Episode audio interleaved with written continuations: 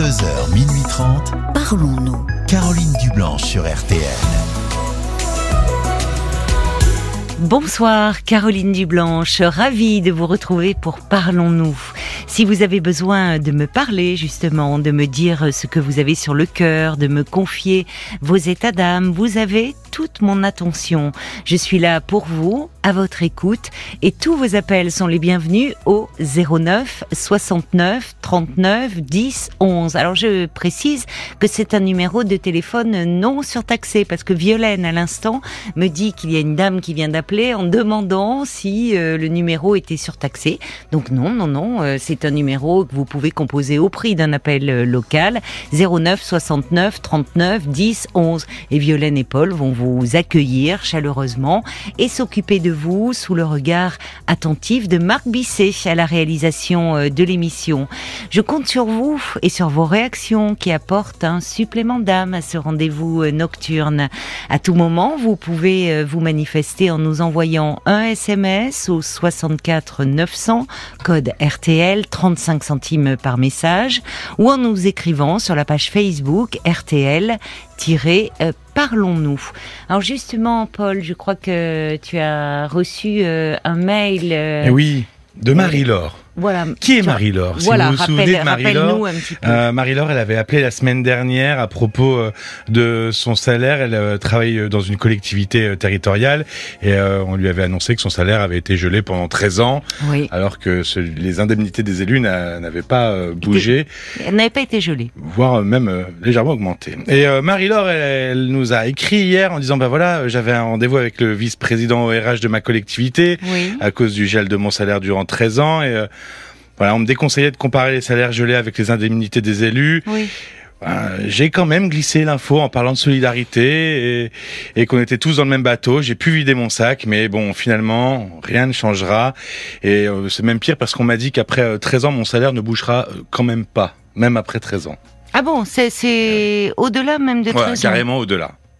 Et je sais que Marie-Laure, j'ai eu tout à l'heure au téléphone, elle était, elle était encore un peu euh, assommée euh, par ce rendez-vous. Et... Oui, je comprends. Mais on sent au fond qu'elle va essayer de reprendre du poil de la bête et qu'elle va essayer de pas se laisser faire. Et, et elle a raison. En tout cas. Et peut-être elle est encore jeune, hein, Marie-Laure. Enfin, elle peut peut-être changer. Euh... De voix, bah, de, de travail, voix, oui. en tout cas se Elle disait d'ailleurs, euh, je me souviens, elle disait, bah, ils nous gèlent euh, nos salaires euh, pendant 13 ans, ce qui est quand même énorme. Et alors nous, qu'est-ce qu'on fait? On gèle notre motivation? Enfin, franchement, bon, en tout cas, merci, euh, merci beaucoup à elle d'avoir pris la peine de nous donner euh, de ces nouvelles, même si effectivement, euh, comme tu dis, elle est un peu assommée par cet entretien où bah il y a rien de qui se dégage et en espérant que les choses vont évoluer favorablement pour elle, hein, c'est l'important. Oui, Paul. Oui, parce que j'avais aussi, j'y pensais, un mail d'une auditrice ce week-end qui a envoyé une découpe de presse de La Voix du Nord. Oui. Et il y a effectivement une équipe municipale qui a euh, euh, renoncé à ses indemnités pour euh, redistribuer l'argent aux agents. Donc c'est possible, ça peut se faire. Voilà. Bah oui, bien sûr que c'est possible. Moi, je l'enverrai. Hein, le... Enfin, je sais que tu l'as transmis à Marie-Laure. Euh, franchement, moi, je l'enverrai aux élus, hein, en disant que dans certaines régions, bah, la solidarité, elle s'applique pas qu'aux salariés. Bon, voilà, c'était le petit point suite à cette journée. Le point syndical.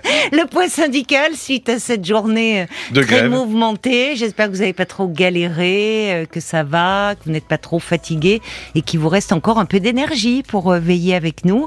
On est à vos côtés en direct, bien sûr, comme tous les soirs, jusqu'à minuit et demi. Et vous pouvez nous appeler au 09 69 39 10 11. 22h, minuit 30. Parlons-nous. Caroline Dublanche sur RTL. Bonsoir Bernard. Bonsoir Caroline. Ravi de vous accueillir euh, à nouveau sur l'antenne euh, de RTL. Aussi. Parce qu'on s'est parlé euh, il y a plusieurs mois. Euh, oui, de au, cela. mois de, au, au mois de février. Voilà, c'est ça. Et à ce moment-là, euh, vous étiez euh, sous le coup de, de l'émotion euh, concernant votre petite fille, voilà, âgée ça, de 12 ans, voilà. Qui a été placée. Qui a été placée, oui, euh, en avril 2021. Oui. Et dont je n'ai pas de nouvelles, euh, ni par téléphone, euh, ni visuel, rien du tout. Pour rappeler un petit peu les faits, moi je me souviens très bien de, de vous et de votre histoire, Bernard, mais pour les auditeurs qui n'étaient pas qui n'étaient pas à l'écoute la première fois où vous nous avez appelé, euh, votre petite fille a été placée euh, dans un contexte familial particulier. Oui, c'est ça. Suite au malheureusement, dans un premier temps, au décès de sa maman, votre fille. Voilà, ma fille, oui. Et donc, elle était chez son papa. Et donc, euh, bon, ça se passait pas trop, trop, trop bien non plus. Et il s'est avéré qu'elle a été placée euh, euh, d'urgence, quoi. Voilà. Donc, bon, elle, elle perd déjà sa maman et avec le père qui, bah, euh, légalement, enfin, bien sûr, euh, avait la garde, euh, s'en occupait, euh, il y a eu un problème. Et pouvez-vous me rappeler, euh, s'il vous plaît, euh, d'où émane le, le signalement qui a abouti à ce placement? Qui a Eh fait ben, je ne sais pas. Alors, est-ce que c'est un voisin je- ou, ou l'école Je ne sais pas parce que donc euh, euh, j'ai été mis euh, devant le fait accompli C'est ça. euh, parce que moi j'avais des très bons rapports avec euh, le papa de, de oui, ma petite fille oui, puisque je pouvais la voir quand je voulais. J'avais vu euh, la dernière fois au mois de mars oui, et donc je ne pensais vraiment pas du tout. euh, et c'est les grands-parents, c'est les parents de de de, de, de ma petite fille euh, qui qui m'ont qui m'ont dit qu'elle était placée. les grands-parents paternels. Voilà, les grands-parents Oui. paternels. Vous, vous étiez resté en bon terme avec votre gendre, qui ne vous empêchait pas de voir votre petite fille, Non, pas mais du tout. vous n'aviez pas connaissance de ses difficultés personnelles. Si je me souviens bien, il avait un problème euh, d'alcool, Oui, d'al- d'alcool et puis de de, de fumette, quoi. c'est ça. Et vous, Non. vous vous n'en aviez pas connaissance de cet état de fait. Un petit peu, mais bon, euh, du moment que bon, je voyais quand même qu'il s'occupait, qu'il essayait Oui. de s'occuper de sa de, oui, de, ma, de sa fille. Donc bon, je me disais ça, ça va peut-être passer, il va peut-être prendre, euh, disons, euh, le, le taureau par les cornes et puis que Oui. ça va s'arranger. oui. Vous mettiez ça sur le compte aussi de euh, De la perte de, de Voilà. sa femme, du chagrin. Oui, enfin bon, même s'ils étaient Ils étaient depuis séparés. Ils étaient séparés, mais bon, ils se, ils se voyaient comme, enfin, ils se, Oui. il y avait quand même des rapports quand même. Oui. Vous voulez dire que c'était un père aimant, mais, mais en difficulté sur le plan personnel. oui, C'est oui, ça. vous ne l'accablez pas, en tout cas. Non, non, non, pas du tout. Et votre petite fille, ne vous avez jamais fait de réflexion à ce sujet, qu'elle était un peu négligée du fait euh, de l'état psychologique de son papa? Ben, disons que je m'en étais aperçu avec mon ex-femme parce que, excusez-moi, j'ai, la voix qui part parce qu'avec mon Covid, j'ai. Ah, vous êtes malade Vous avez le Covid? Non, j'ai eu le Covid et, et depuis j'ai ma voix qui qui, qui Ah part bon? parfois de temps en temps. Non, écoutez, et donc- là, euh, il y a, non, il n'y a pas de souci Donc, à l'antenne, euh, en tout cas. Do- Donc voilà, euh, avec mon ex-femme, on s'était aperçu que quand on la prenait, elle avait toujours des poux. Donc je pense que elle était un peu négligée sur ce point-là. Oui, c'est ça. Oui, il était plus en état de de veiller sur elle en fait au Oui, quotidien. puis il avait une, il avait une copine qui était qui était plus vieille que lui Hmm. et donc qui, qui était un peu négligée aussi, Oui. négligente aussi puisque son fils après était aussi placé en, en famille d'accueil aussi. Le fils de cette dame là avec qui il oui, vivait. c'est ça. Oui, c'est Oui, donc il y avait un contexte un peu délétère. Voilà. Oui, mais enfin bon, euh, que votre petite fille, bon, euh, ait des poux, euh, c'est vrai que malheureusement, on sait que à Oui. l'école, euh, au collège, Voilà, il y a ce oui. problème-là, et c'est pas unique pour cette raison qu'on va placer un enfant. Donc vous, Non, en non. tant que grand-parent, vous étiez plus à distance. J'imagine que c'était un peu compliqué d'évaluer les choses. Voilà. Donc, vous l'avez appris quelques jours après son placement par les oui, grands-parents paternels. Voilà, c'est ça, et qui m'ont appelé. euh, euh, je me rappelle, c'était le 1er avril, c'était pas vraiment une farce. Oui, ça a été le choc, évidemment, pour C'était le, vous. euh, le, c'était le choc oui. parce que, comme j'ai dit, on- personne n'était prévenu, mais alors ça. qu'on aurait, que- je pensais moi que dans ces cas-là, on demandait si, par exemple, euh, la famille pouvait Oui. se substituer Oui. à, à, Ben oui. à cela, mais pas du tout. Je Oui. voyais pas du tout euh, ça. quelque chose comme ça. Il y a eu un placement euh, assez très rapide finalement. de, Oui, de votre petite rapide. fille Dans une famille d'accueil Dans une famille d'accueil, oui. Où elle est donc, toujours? Non, elle a changé de famille d'accueil. Euh, parce que la première famille d'accueil, je crois qu'il y a eu des problèmes, mais, mais je, on, on, en- on, est- on ne sait rien, c'est opaque, c'est euh, bon. j'ai- malheureusement, j'ai eu le malheur de vouloir regarder l'émission dimanche soir, et bon, ça m'a bouleversé encore. Ah oui, zone Euh, interdite sur le placement des voilà, enfants. voilà. Oui. Donc, et, et, et- et je me dis quand même, on, on devrait quand même au moins avoir, savoir quelque chose sur la famille d'accueil, mais on, on ne sait rien. Donc, on est obligé de croire les référentes, Hmm. mais voilà. euh, je- Oui. Oui, c'est- c'est-à-dire que depuis 18 mois, vous n'avez pas revu votre petite fille? non, pas du tout. Ni le son de savoir, rien du tout.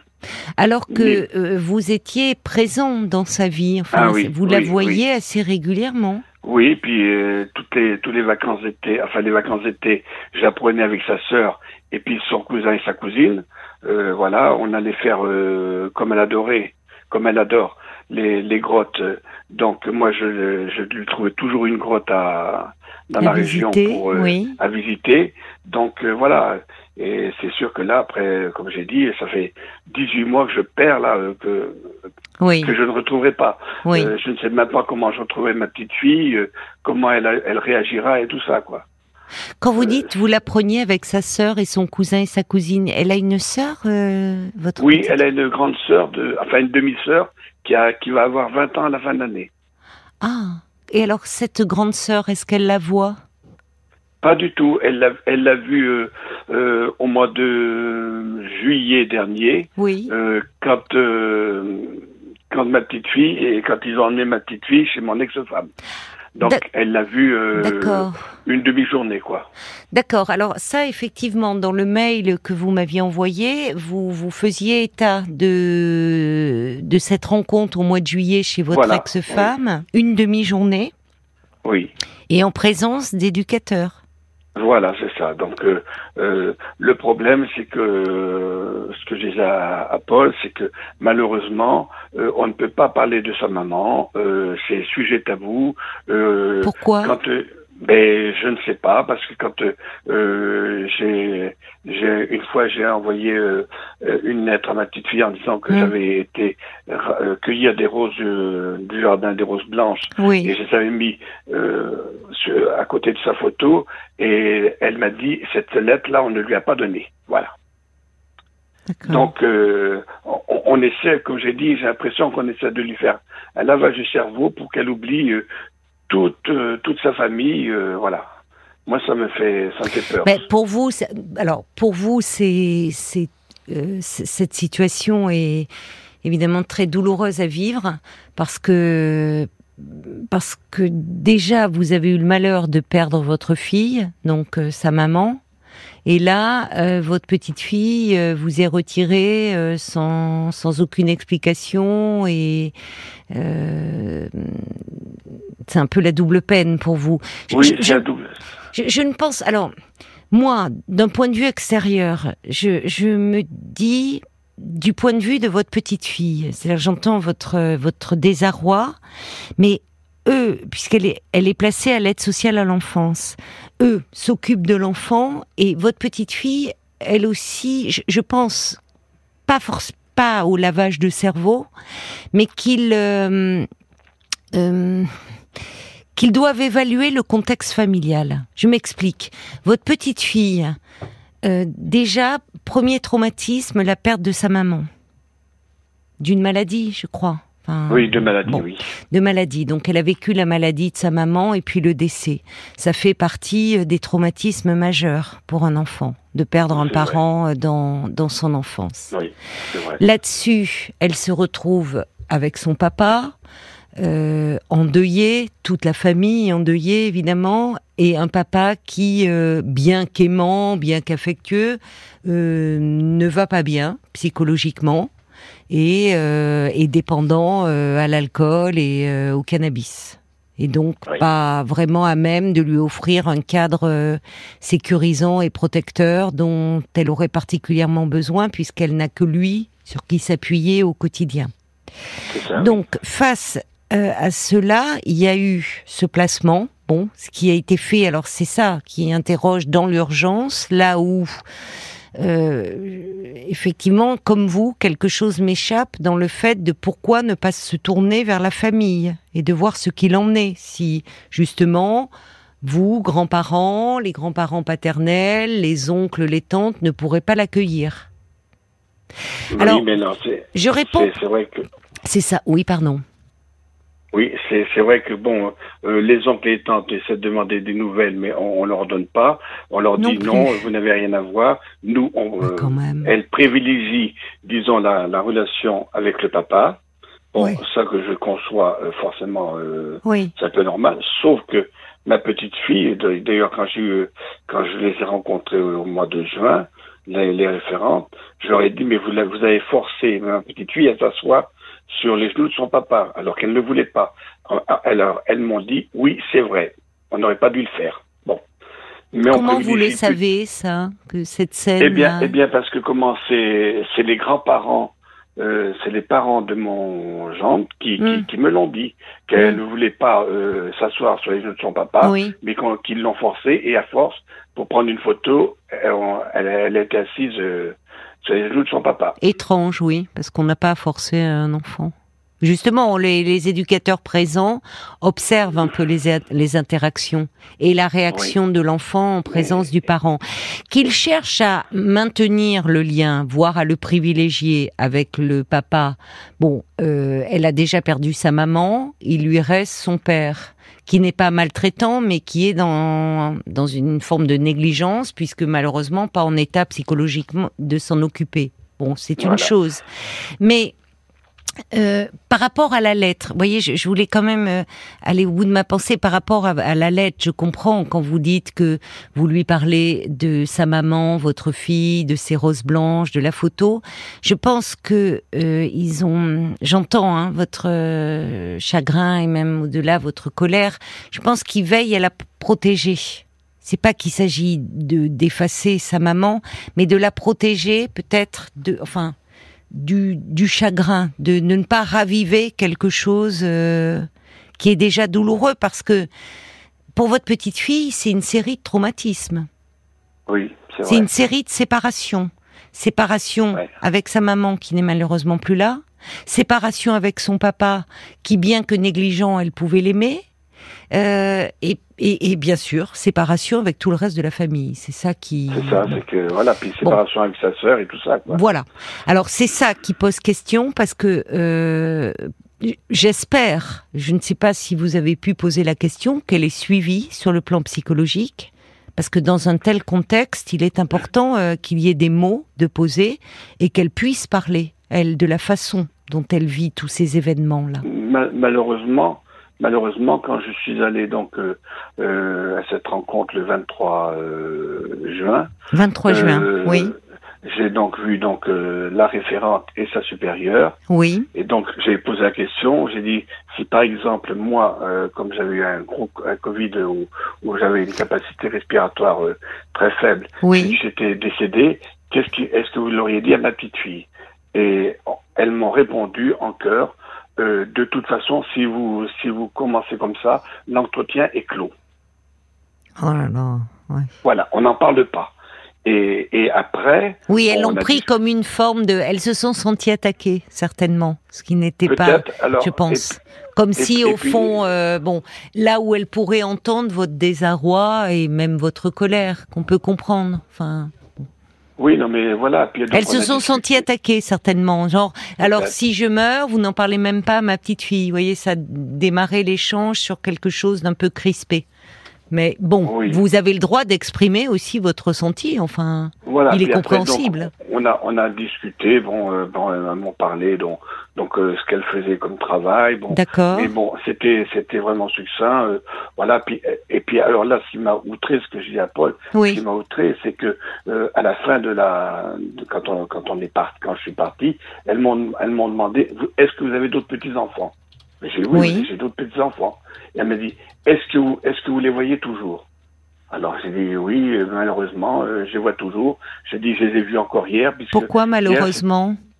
J'ai- ben, pas, pas malheureusement, mais parce que hier c'était l'anniversaire de ma fi- de ma fille, et Oui. donc forcément, donc c'était, on était tous réunis. Ah oui, d'accord. Forcément, il, manque, il manquait quelqu'un, voilà. Oui, je comprends. Euh, voilà, et donc, et, et donc ça, ça m'a choqué parce que j'ai dit pourquoi me demander ça? C'est comme si euh, je m'occupais de ma petite Mm. fille et des autres, je m'en occupais pas, quoi. Je veux dire, euh, C'est-à-dire que moi, ce que j'entends, Bernard, c'est que et c'est- vous euh, vous êtes forcément et c'est compréhensible dans une position très défensive.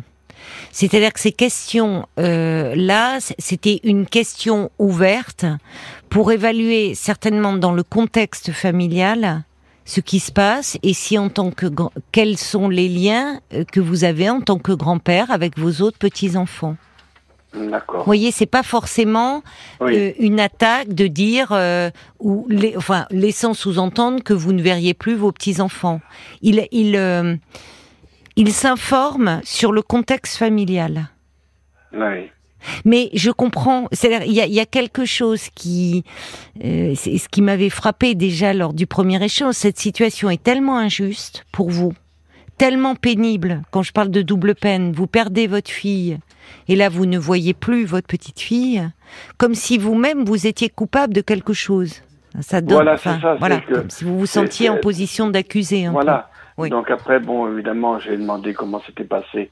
Bon, je savais qu'elle partait en vacances, mais bon, euh, évidemment, je n'ai pas une, je n'ai même pas une lettre, rien du tout. C'est, Oui, c'est vraiment ça. le- c'est vraiment rien, rien, rien. Oui, c'est ça. quelques photos, quelques photos volées parce que les grands-parents ont pris des photos comme ça, donc euh, elles me les ont C'est dur. passées. Donc euh, j'ai Oui. vu la transformation de ma petite fille, forcément. Oui, oui, ça change beaucoup une enfant. Voilà. oui, à cet Et- âge-là. Et, et donc je me dis voilà, je perds, je perds, je perds Oui, 18 mois déjà. oui. Euh, donc j'ai après demandé comment s'était passé la rentrée. Euh, oui. Elle m'a dit ça s'est bien passé, euh, elle s'habitue très bien. Elle euh, est en sixième, là, votre petite Elle est fille en sixième. Oui, Voilà. d'accord. Elle est en, elle est en sixième. Oui, Donc ça se passe très bien, voilà, tout va très bien. oui, ne vous inquiétez pas de ça. oui. Et je lui dis, mais est-ce que j'aurai au moins la possibilité de la voir Oui. un jour? Alors, elle m'a, elle m'a répondu, oui, pe- peut-être, il faudrait peut-être qu'on voit, peut-être pour les vacances de la Toussaint, peut-être quelque chose. Oui, Mais bon, euh, très évasive, euh, moi j'y crois pas. Euh, je, je oui la Toussaint, c'est euh, proche, là. Je je, je les sens pas du tout sincères. Franchement, Oui, oui, vous n'avez pas un bon contact, en fait, oui, elles Non, ne sont j'ai pas... l'impression qu'elle me mène en bateau. J'ai téléphoné encore hier. On m'a dit, mais euh, bon, mais ça je comprends aussi. Euh, non, c'est lundi, j'ai téléphoné. Je Oui, comprends aussi qu'elles ont du travail. Elles m'ont dit, mais elle vous rappellera. Bon, mais j'attends toujours et je sais qu'elle ne me rappellera jamais. Donc euh, voilà. Donc euh, Mm, mm. euh, je ne sais pas. Euh, je ne sais pas ce qui s'est passé. Bon, euh, quand, quand, quand la première fois qu'on s'était vu, euh, quand s'était parlé, j'avais donc euh, pris contact avec une avocate. Oui, Il m'a dit il, faudrait une avocate, disons, familiale. spécialisée en droit de la famille, oui. oui. Voilà, c'est très compliqué et quand je pub, on m'a dit euh, c'est très compliqué, euh, il y a beaucoup de problèmes, tout ça. Bon, euh, euh, voilà. L'avocate vous a dit que c'était très compliqué? Ouais, ouais. Donc elle n'a pas souhaité s'occuper du dossier? Non, non. Bon, il faudrait voir quelqu'un d'autre à ce moment-là. Donc, Euh, euh, mais dites-moi, vous me dites que les, vous avez eu des photos par les autres grands-parents paternels. Ça veut dire que Oui. eux peuvent voir votre petite fille? Oui, ils l'ont, dé- ils l'ont déjà vu. euh, alors ils l'ont vu. Attendez, euh, au- comme j'avais dit, au mois de de novembre l'année dernière, Oui. et je crois un peu avant Noël aussi. Mais alors Et- pourquoi? Parce que c'est quand c'est que le père euh, a des droits de visite? Enfin, comment euh, elle, elle sort de la, elle a des, elle sort de la famille d'accueil pour voir son père ponctuellement, une demi-journée? Hmm. Comment ça se Alors passe? là, je ne, là, je ne sais pas. Parce que si Là, les je- grands-parents paternels, enfin, je ne sais pas, c'est une, une hypothèse, c'est peut-être parce que leur fils, donc le père de votre petite fille, leur a amené. Parce que pourquoi les grands-parents paternels? Non, mais les, les, les grands, les grands-parents paternels l'ont déjà vu. Donc euh, euh, là où pas euh, à, à l'endroit euh, dans, dans, dans une salle spéciale. D'accord, dans une structure, dans une structure où Et- ils et- peuvent, d'accord, où il y a une là, de, avait- médiation, où il y a des éducateurs présents avec le papa. Et, voilà. Et là, il y avait le papa. Donc c'est là qu'ils ont pris cette fameuse photo qui, qui a posé polémique. Je comprends. Et donc, et donc ils l'ont vu après. Elle est venue chez, chez eux.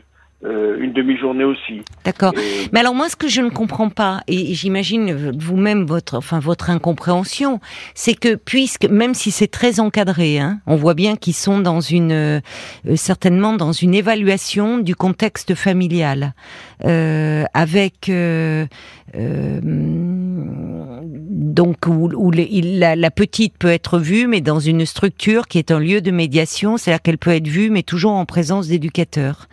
Pourquoi les grands-parents paternels ont eu cette possibilité-là? Pourquoi vous, euh, vous, vous n'y avez pas eu accès? Vous me dites finalement, votre femme dont vous êtes séparés, la grand-mère maternelle a pu la voir, alors très peu de temps, hein, une demi-journée. Mais pourquoi vous, grand-père, vous en, vous en êtes écarté de tout ça Voilà, Finalement, vous êtes le seul pénalisé dans l'histoire. Voilà, parce que j'ai demandé, j'ai écouté, euh, elle a dit oui, mais on fait notre, on fait, on fait. Alors quand euh, j'avais, je les avais vus, on fait notre enquête. Mais j'ai attendé, ça, ça fait presque 18 mois, et, et, et vous n'avez pas pu faire une enquête quand même depuis le Et, temps. et quand vous Euh, saviez, pa- par exemple, est-ce que votre ex, êtes-vous resté en bon terme avec votre ex-femme? Oui, bien sûr, oui. Euh, donc- J'ai même téléphoné à ma petite fille euh, ce matin, qui, qui m'a expliqué que, que peut-être que euh, mon ex-femme pourrait peut-être l'avoir trois jours pour les vacances de la Toussaint. Peut-être. Vous avez eu votre petite fille au téléphone? Oui, euh, enfin, ma, euh, celle qui a 20 ans. Hein. Ah oui, d'accord, sa sœur. Mais alors, justement, euh, quand votre femme l'a eu cet été, une demi-journée, et là, il parle de trois jours pendant les vacances de la Toussaint, ne serait-il pas possible pour vous d'aller la voir? Et non, c'est pas possible. Pour quelle Parce que raison? ils- Eh bien, parce que elles, ne veulent pas. Euh, c'est, c'est, comment C'est la, c'est la comment C'est la grand-mère euh, qui, qui, qui va, qui va. Donc moi, je n'ai pas le droit d'aller la voir. Et qu'en dit votre ex-femme de cela? Que qu'on vous prive vous euh, Eh bien, de vous voir Pa- Qu'est-ce qu'on fin- parce que votre ex-femme pourrait dire je ne comprends pas, nous sommes séparés, mais ça, ça appartient à notre couple. Mais en tant que grand-père, il était euh, très présent pour notre petite fille, et je ne comprends pas que mon ex-mari soit pénalisé de la sorte. Elle aussi mais- pourrait avoir voix au chapitre là. Elle, elle, elle- elle l'a dit, mais elle a dit, mais c'est comme ça. Euh, on marche comme ça. Euh, même mes, mes, mes fils n'ont pas le droit d'aller voir leur, euh, leur, leur nièce et filleule, puisque un de mes fils est le parrain. Ils n'ont pas le droit. Et alors, il faut qu'ils fassent, il faut qu'ils fassent une lettre comme quoi euh, euh, ils aimeraient voir la petite et tout ça. Ça Et- oui, et ça je comprends la lettre, mais euh, parce que tout, y a, il y a, tout doit être très cadré. Mais ce que je ne comprends pas, c'est que finalement, parmi les grands-parents, il y a quand même des possibilités de visite, même si malheureusement elles sont très limitées. Pourquoi vous en êtes-vous exclu C'est la question quand Ben, même à poser. Que vous eh ben oui. reproche-t-on finalement? Ben, je ah ben, comprends que vous le preniez, enfin que vous soyez sur la défensive, puisque les grands-parents paternels ont eu le droit de la voir. Vous, il se trouve que vous êtes séparés, mais bon, ça arrive à des tas de couples, et que votre ex-femme peut voir votre petite fille, mais que vous, vous êtes interdit de la voir. Pour quelle raison? Voilà, mais, ben, je, je leur ai posé la question, on m'a dit, mais c'est la procédure euh, normale, c'est comme ça. Non, et- bah non, et- ça veut dire qu'on pénalise les grands-pères et pas les grands-mères. Voilà. Il y a un truc qui voilà. va pas. Bon, ce que ça. je vous propose, euh, Bernard, c'est qu'on marque une petite pause, le temps de laisser Oui. passer une pub. Et après, bah, écoutez, je viens de voir que Laurence, euh, qui est assistante sociale, euh, voudrait réagir à votre témoignage. Donc peut-être qu'elle va pouvoir un peu nous éclairer, je l'espère, sur votre situation. À tout de suite. Merci. RTL. Jusqu'à minuit 30, Parlons-nous. Caroline Dublanche sur RTL. Merci beaucoup d'avoir patienté, euh, Bernard. Je vous propose euh, d'accueillir euh, Laurence, qui vous a écouté attentivement et qui a appelé le 09 69 39 10 11, qui est le standard de Parlons-nous, pour réagir euh, à votre euh, à votre situation. Bonsoir, Laurence. Bonsoir. Merci beaucoup d'avoir appelé. Vous êtes assistante sociale, euh, Alors, assistante justement, je- familiale, Ah pardon. C'est moi qui me suis trompée. C'est pas du tout le même métier. Non, non, non, pardonnez-moi. C'est moi qui ai fait l'erreur. J'ai votre petite Donc fiche. grossièrement, c'est famille d'accueil. Hein. euh, D'accord. Assistante familiale, c'est la famille d'accueil en fait. Voilà. Euh, moi, je défends. Enfin, moi, je suis une, une, une assistante familiale qui milite aussi sur mon département euh, pour euh, voilà défendre un peu tout le monde. Hein. Tout le monde Oui. a le droit. Alors moi, j'ai du mal à comprendre la situation de Bernard. Je crois qu'il y a quelque chose qui cloche dans le dossier parce que effectivement, Il vous écoute, hein, vous pouvez vous adresser Si- directement à lui si vous le souhaitez. Je comprends pas, effectivement, euh, tout le monde a des droits autour de lui, sauf lui. Euh, sauf vous, Bernard. Donc, euh, il y, a, y a quelque chose certainement que, qui n'est pas dit. Alors, euh, Oui. je peux pas vous dire quoi, mais... Oui. Euh, alors moi, le premier conseil que j'aurais à vous donner, Bernard, euh, il faut que vous écriviez au juge. euh, Mais ça y est, c'est, c'est, c'est alors, déjà il fait. faut le faire, il faut le faire plus d'une fois. Je suis vraiment Au juge désolée. pour enfants ou Ah quel oui, le juge juge qui a Oui, mais ça- statué ça- sur le dossier de sa petite fille. Le juge pour enfants, donc, d'accord. Oui. Disons que la première fois, je, je m'excuse Laurence. Oui, oui, allez-y, Laurent. allez-y. La, Oui, oui. la- la première fois que j'ai écrit au juge, il m'a, il m'a répondu que c'était pas normal, qu'il allait faire avancer Ah. le dossier, que Ah. ça ne pouvait pas durer. Bon. Alors Donc, ça, ça, normalement, les avant- services sociaux sont obligés de tenir compte de cette décision. C'est le juge qui décide de toute façon. Voilà. Donc ap- après, donc euh, je réécris, donc euh, j'ai laissé passer les vacances parce que forcément, Oui. j'ai réécrit au mois de septembre au juge et là il ne m'a pas répondu. Eh ben c'est alors parce qu'il vous a déjà répondu. Mais ça, cette lettre, est-ce que vous l'avez, euh, par exemple, fait voir aux services sociaux? À ceux qui sont Euh. en charge de votre petite fille. Quand vous demandez des droits, vous demandez les droits à qui? À l'éducatrice, à la cadre, à l'inspecteur enfance-famille Ben, c'est la personne qui est en face de vous, c'est l'éducatrice? Euh, une, non, c'est une, une référente. Euh, Oui, c'est l'éducatrice. Ouais. Voilà, c'est la référente, euh, celle qui s'occupe de votre Éducatrice, petite fille. d'accord. Je, je lui, je lui ai dit que j'avais des, que j'avais écrit euh, au juge. Elle a dit oui, euh, on, on le sait, On mais le sait, voilà. voilà. On, Mais il y a- on- on- on- on- on- on fonctionne comme ça. C'est nous qui décidons et c'est nous non, qui, non. qui, qui donnons notre rapport au juge.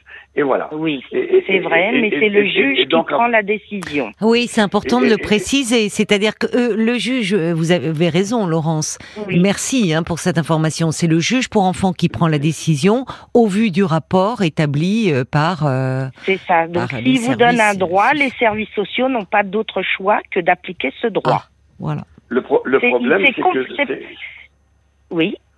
Le problème, c'est que j'attends, j'a- j'attends et, et- Vous et réécrivez je n'ai- je je aucune. Vous Donc, je réécrivez ré- alors. demain. Vous réécrivez, vous réexpliquez. Alors là, vous dites ce qui s'est passé depuis la dernière fois, parce que si vous lui faites un pavé, le juge, il va pas vous lire. Ben, c'est Il faut ça. que ce soit clair.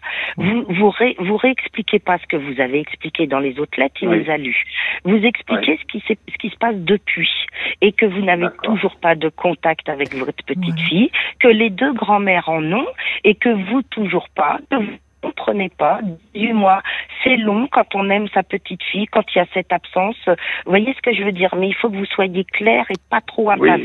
Mais- Et, et, et le juge, il sera obligé de vous répondre à un moment. S'il ne vous répond pas, il faut que vous vous rapprochiez d'une association qui s'occupe, parce que c'est les, moi c'est les seuls que j'ai en tête qui pourraient vous aider. Oui, oui. Qui, euh, des- une- vous trouvez une association qui gère les assistantes familiales. Ah, d'accord. Oui. Ça, ça porte Parce un nom on a, précis. on a, alors, ça porte un nom. euh, ça dépend. Chaque département a un nom différent. Tapez sur euh, Google. c'est- Google, c'est très bien pour ça. Je suis pas très Oui. internet, mais vous, vous cherchez une association qui s'oc- qui, dé- qui s'occupe des, qui regroupe les assistantes familiales.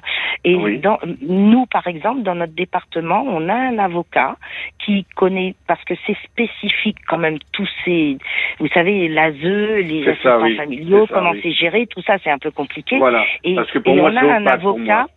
Ah oui, et, et puis beaucoup d'avocats ne veulent pas y mettre les pattes parce que franchement, c'est des lois, c'est. Ah, oui, Et il faut que vous trouviez un avocat qui, dans votre département, il y en a pas beaucoup, hein, qui pourrait, euh, qui, pour- qui pourrait. euh, euh, alors après, si on, peut- on veut, on peut vous donner mes coordonnées. Je peux essayer de vous aider à distance. Euh, Il y a une chose aussi très au- aimable, qui est hein. nouvelle, qui est nouvelle. Là, il y a la- une loi taquet qui a été votée au mois de février, applicable au mois de septembre. Où euh, où, dans cette loi taquet, il est dit que la priorité est donnée aux tiers dignes de confiance. Alors dans votre courrier à votre juge, notez-le bien quelque part, il faut que vous vous, vous demandez à être désigné tiers digne de confiance pour Ah. votre petite fille. D'accord. Et ça, c'est dans la loi taquet qui vient d'être euh, votée là en, en février, applicable au 1er juillet, au 1er septembre. Et euh, ça, il faut le mettre dans la lettre du juge. Avec ça, il, il fa- vous demandez quand même avoir un droit sur votre petite fille. Et tiers digne de confiance, c'est quand même quelque chose qui vient d'être inscrit à la loi. Ah oui, mais ça c'est une information euh, très voilà, c'est importante. récent, c'est puisque c'est applicable que depuis le mois de septembre. Là. Et alors d'autant plus que euh, euh, Laurence, enfin, il nous expliquait Bernard qu'il était présent dans la vie de sa petite fille, il Oui, l'accueillait oui, pendant tout- les vacances. J'ai entendu, j'ai Vous avez entendu Oui, ça. et puis et puis le juge peut comprendre aussi. Enfin, je ne sais pas si qu'en pensez-vous? Si dans la lettre il peut dire qu'il a déjà eu le malheur de perdre sa fille? Qu'aujourd'hui On dans peut cette le dire, mais il faut tourner. Oui, il c'est il ça, c'est à double parler, tranchant. C'est comme voilà, Oui. c'est ça. J'entends, c'est à double Alors, moi, je tranchant parce qu'on peut dire que si c'est un grand-père euh, qui est dans un chagrin insurmontable, Il peut indépassable, il il peut peut trans- transmettre voilà, cela à la petite voilà. qui n'a pas Il besoin faut de ça. faire très attention Oui. à ce qu'on dit. Oui. Alors vous pouvez lui donner mon numéro de téléphone demain, par exemple. Je suis disponible dans la journée. Je peux bah, l'aider à faire son courrier et puis Ah.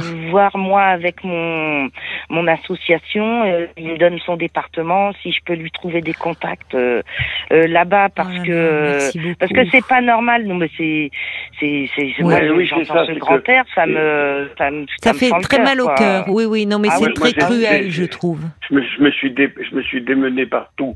Oui. Bon, la- l'avocate m'a dit, écoutez, c'est très difficile. Moi, j'ai. Mais pas oui, envie parce qu'elle m'en connaît pas. Je vais vous dire Non, franchement, c'est très compliqué. C'est un tra- Oui. alors tout ce qui touche euh, au social est toujours très compliqué. Euh, Oui. tout est régi par des lois déjà, donc euh, vous Eh savez. oui. Et après, malheureusement, c'est l'humain. Alors euh, vous allez avoir une référente et une autre sur la même situation qui ne vont pas avoir le même rendu. Eh Vous oui, voyez ce que je veux dire bien Il- sûr. le, facteur humain est tellement important. Euh, donc, euh, mais il faut pas lâcher. Vous avez écrit, tout le monde a des droits, vous devez en avoir. Et c'est inscrit dans la nouvelle loi là qui vient d'être votée. Faut se servir de la loi qui vient de, qui vient d'être votée, la loi Taquet. Alors moi, je si Bernard me rappelle demain, moi je parce que je l'ai la loi Taquet, je je défends. Ben, Merci euh, beaucoup. voilà. Euh, Merci j'ai- beaucoup, J'ai oui. un avocat, je que, Bon. je peux l'appeler, Bah, lui demander des renseignements. Je peux l'aider. Vous êtes formidable, vraiment. C'est l'appel dont on avait besoin ce soir, Laurence, parce que je me disais, au vu de la situation, moi-même, je me sentais très démunie, parce que comme vous dites, quand c'est entre les mains de l'aide sociale à l'enfance, qu'il y a un juge pour enfants, et vous, on sent que vous connaissez très bien le sujet, que vous êtes euh, de très très bons conseils. Donc Alors, bon merci conseil, Je infiniment. pas, mais ah je peux si, toujours aider. si, et déjà, euh, même la, d'avoir vraiment la gentillesse de de- d'aider Bernard à rédiger cette lettre au juge des enfants. Vraiment, merci euh, euh, de d'accepter de, communiquer vos coordonnées hors antenne, et afin que nous puissions vous mettre en, en relation. hein. Merci infiniment, Laurence. Eh ben, vraiment. Merci. Il a Merci, de souci. Eh ben, Bernard, vous m'appelez demain. Oui, mais journée, dès que j'aurai dès que j'aurai vos coordonnées, il n'y a pas de problème, Laurent.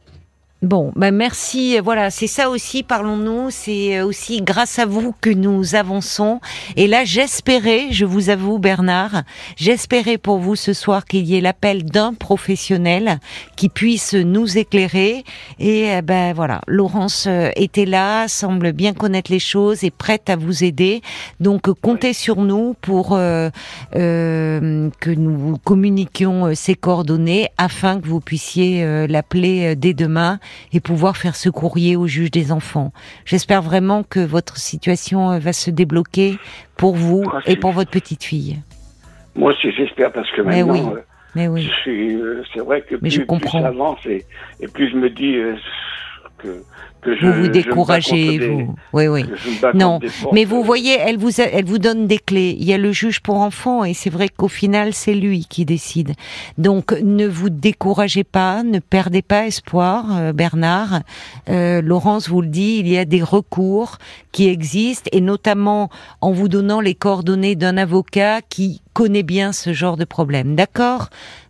Plein de courage à vous. On vous Oui, donne ben les oui, coordonnées oui. en antenne et puis vous nous tiendrez au courant de l'évolution. Ah oui, il n'y a pas de problème. Et puis je vous remercie Laurence et puis je vous remercie Caroline de m'écouter parce que c'est vrai que c'est C'est lourd.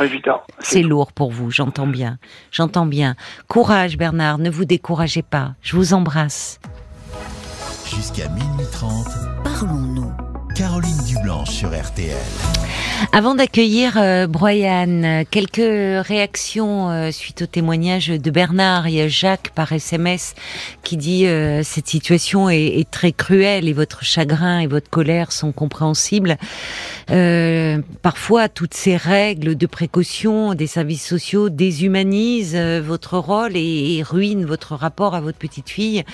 On est dans des situations qui sont véritablement ubuesques, dit, dit Jacques. Une réaction aussi qui est arrivée, je crois, Oui. euh, sur, euh, sur Facebook, Paul. Alors il y a déjà euh, Meg qui euh, dit qu'elle était très heureuse, elle, que Laurence ait appelé pour Ah aider oui. Bernard ah oui, même à avoir sa petite aussi. fille. hein. Et elle croise vraiment les doigts pour que pour, pour Bernard, on y croit Elle est vraiment. formidable, Laurence, parce qu'on sent qu'elle connaît bien le sujet, et puis en plus, bah, c'est c'est c'est formidable de dire qu'elle est- elle est prête à aider Bernard à faire cette lettre. Et moi, c'est ce que j'adore dans l'émission, c'est quand vous vous réagissez comme ça et que vous vous vraiment. Et je voulais partager ce témoignage de Virginie, qui elle a été placée régulièrement avec un de ses frères quand elle était Oui. euh, jeune. Et à l'époque, aucun membre de ma famille, comme mes grands-parents, desquels nous étions très proches, n'ont eu de nos nouvelles pendant cette très longue période. Et des années plus tard, mes grands-parents m'ont reparlé de cette période. Ils en étaient très tristes parce Ouais. qu'ils n'arrivaient pas à avoir de nos nouvelles. Rien, même pas des photos. Ils ne pouvaient pas non plus nous contacter. Et même nous, en tant qu'enfants, on ne nous autorisait pas à les contacter. Et finalement, je vois que 30 ans après, malheureusement, rien n'a changé. Oui, c'est dingue. Enfin, moi, je, trouve là, il y a quelque chose de- quand on pense à cette euh, toute jeune fille euh, qui déjà euh, a, le malheur de perdre sa maman, un papa qui est un défaillant, elle se retrouve placée, même si, bon, d'ailleurs, une famille d'accueil où ça s'est pas bien passé, déjà une autre. Enfin, toutes ces séparations est coupée d'une famille qui peut lui offrir ce, ce refuge, ce soutien, coupée de sa grande sœur, coupée de ses grands-parents, coupée de ses oncles et tantes, de ses cousins, cousines. Oui, ça pose question. Bonsoir Brian. Bonsoir Caroline. Oh, vous avez une toute petite voix, je vous entends pas Oui. bien. Ah bon? Oui, il faut Ouais, vous rapprocher un peu. Ah pourtant j'ai le téléphone qui est rapproché euh, à fond, mais c'est parce que je suis un peu malade aussi. Ah bon, d'accord. Ah bah désolé alors. Non, c'est pas grave. Alors, je vous grave. Euh, j'ai un petit problème, c'est que je suis en couple euh, depuis 5 ans. Et comment vous dire, j'ai une vue sur quelqu'un d'autre. Oui, ça peut arriver. Et le problème, c'est que je sais pas, je sais pas quoi faire. Je suis complètement perdu. Suis Perdu par perdu. rapport à votre couple, vous culpabilisez, qu'est-ce qui se passe? Ouais, dans, dans mon couple actuel, c'est très compliqué. On se voit une fois tous les tous les trois mois, on va Ah oui. dire. C'est peu. Mais Oui, ça a voilà. toujours été comme ça ou c'est depuis quelque temps où il y a cette distance? Non, ça, ça a toujours été comme ça. Et pourquoi vous ne vous voyez pas plus souvent? Il y a une distance euh, géographique entre vous? Non, même pas. On habite à, allez, on va dire à 40 minutes, même pas 35 minutes. Ah oui, c'est pas Et- banal. Et comment et, et pourquoi alors vous voyez-vous si peu? Eh Ben, je sais pas. Je, En Je- cinq ans, vous avez dû vous poser la question quand même. oui, je me suis posé la question déjà plusieurs fois. Vous étiez désireux, vous, de le voir plus? Oui, Oui. C'est lui qui Moi, oui. refuse? Ben, c'est pas qu'il refuse, c'est que. Comment dire, il s'assume pas. Alors. euh, Il assume pas. Qu'est-ce qu'il n'assume pas? Son homosexualité? Voilà. Ah oui, d'accord. C'est ce qui, c'est la euh, réponse qu'il vous fait. Ben, c'est pas la. Ben, je. C'est pas la réponse qu'il me fait, c'est que Ou c'est vous qui en déduisez cela? C'est moi, c'est moi qui en déduis ça, je pense. Oui. Parce que j'ai jamais rencontré ses parents, à part sa grand-mère. Oui. À sa grand-mère, d'accord. C'est la seule personne que j'ai rencontrée. Autrement, sinon, Et vous, vous lui avez présenté vos parents euh, oui, Votre voilà. D'accord. Et en fait, il y a quelque temps, il est, comment vous dire, il y a quelque temps, je suis tombé sur une autre personne Oui. et on va dire qu'elle me plaît beaucoup. Bah, je, con- enfin, au vu de de la situation de votre couple, euh, et c'est, enfin, je, je, ça laisse de la place pour quelqu'un d'autre et que vous puissiez désirer aimer ailleurs, parce que Oui, ça interroge euh, votre relation et c'est très frustrant pour vous. bah oui. Là, ça fait depuis, on est, on est, on est quel mois Je sais même pas. On est octobre. Octobre, oui. Eh ben, on s'est pas vu depuis juillet. Oui, ça va pas, ça. Non, ça va pas du tout. Et alors, parlez-moi de cette autre personne-là qui vous plaît. Dans, dans quel contexte l'avez-vous euh, rencontrée? Ben, en fait, elle travaille dans un supermarché qui est pas très loin de chez moi. Oui. Et j'y allais assez souvent. On se parlait un petit peu. Oui. Et puis c'est mon voisin, en fait. Ah, d'accord. Vous avez découvert que c'était votre voisin. Voilà. ça. Bon, C'est juste un, c'est un voisin qui habite euh, un appartement juste à côté. d'accord. Et euh, vous avez déjà donc échangé un peu dans le contexte du voisinage ou? Non, je sais pas comment m'y prendre, en fait. C'est ça le problème. D'accord. Bon, bah écoutez, on va continuer à en parler ensemble, euh, Brian. euh, Oui. Après les infos de 23 heures. Oui, d'accord. Ne raccrochez pas hein, tout de suite. 22h, minuit 30. Parlons-nous. Caroline Dublanche sur RTL.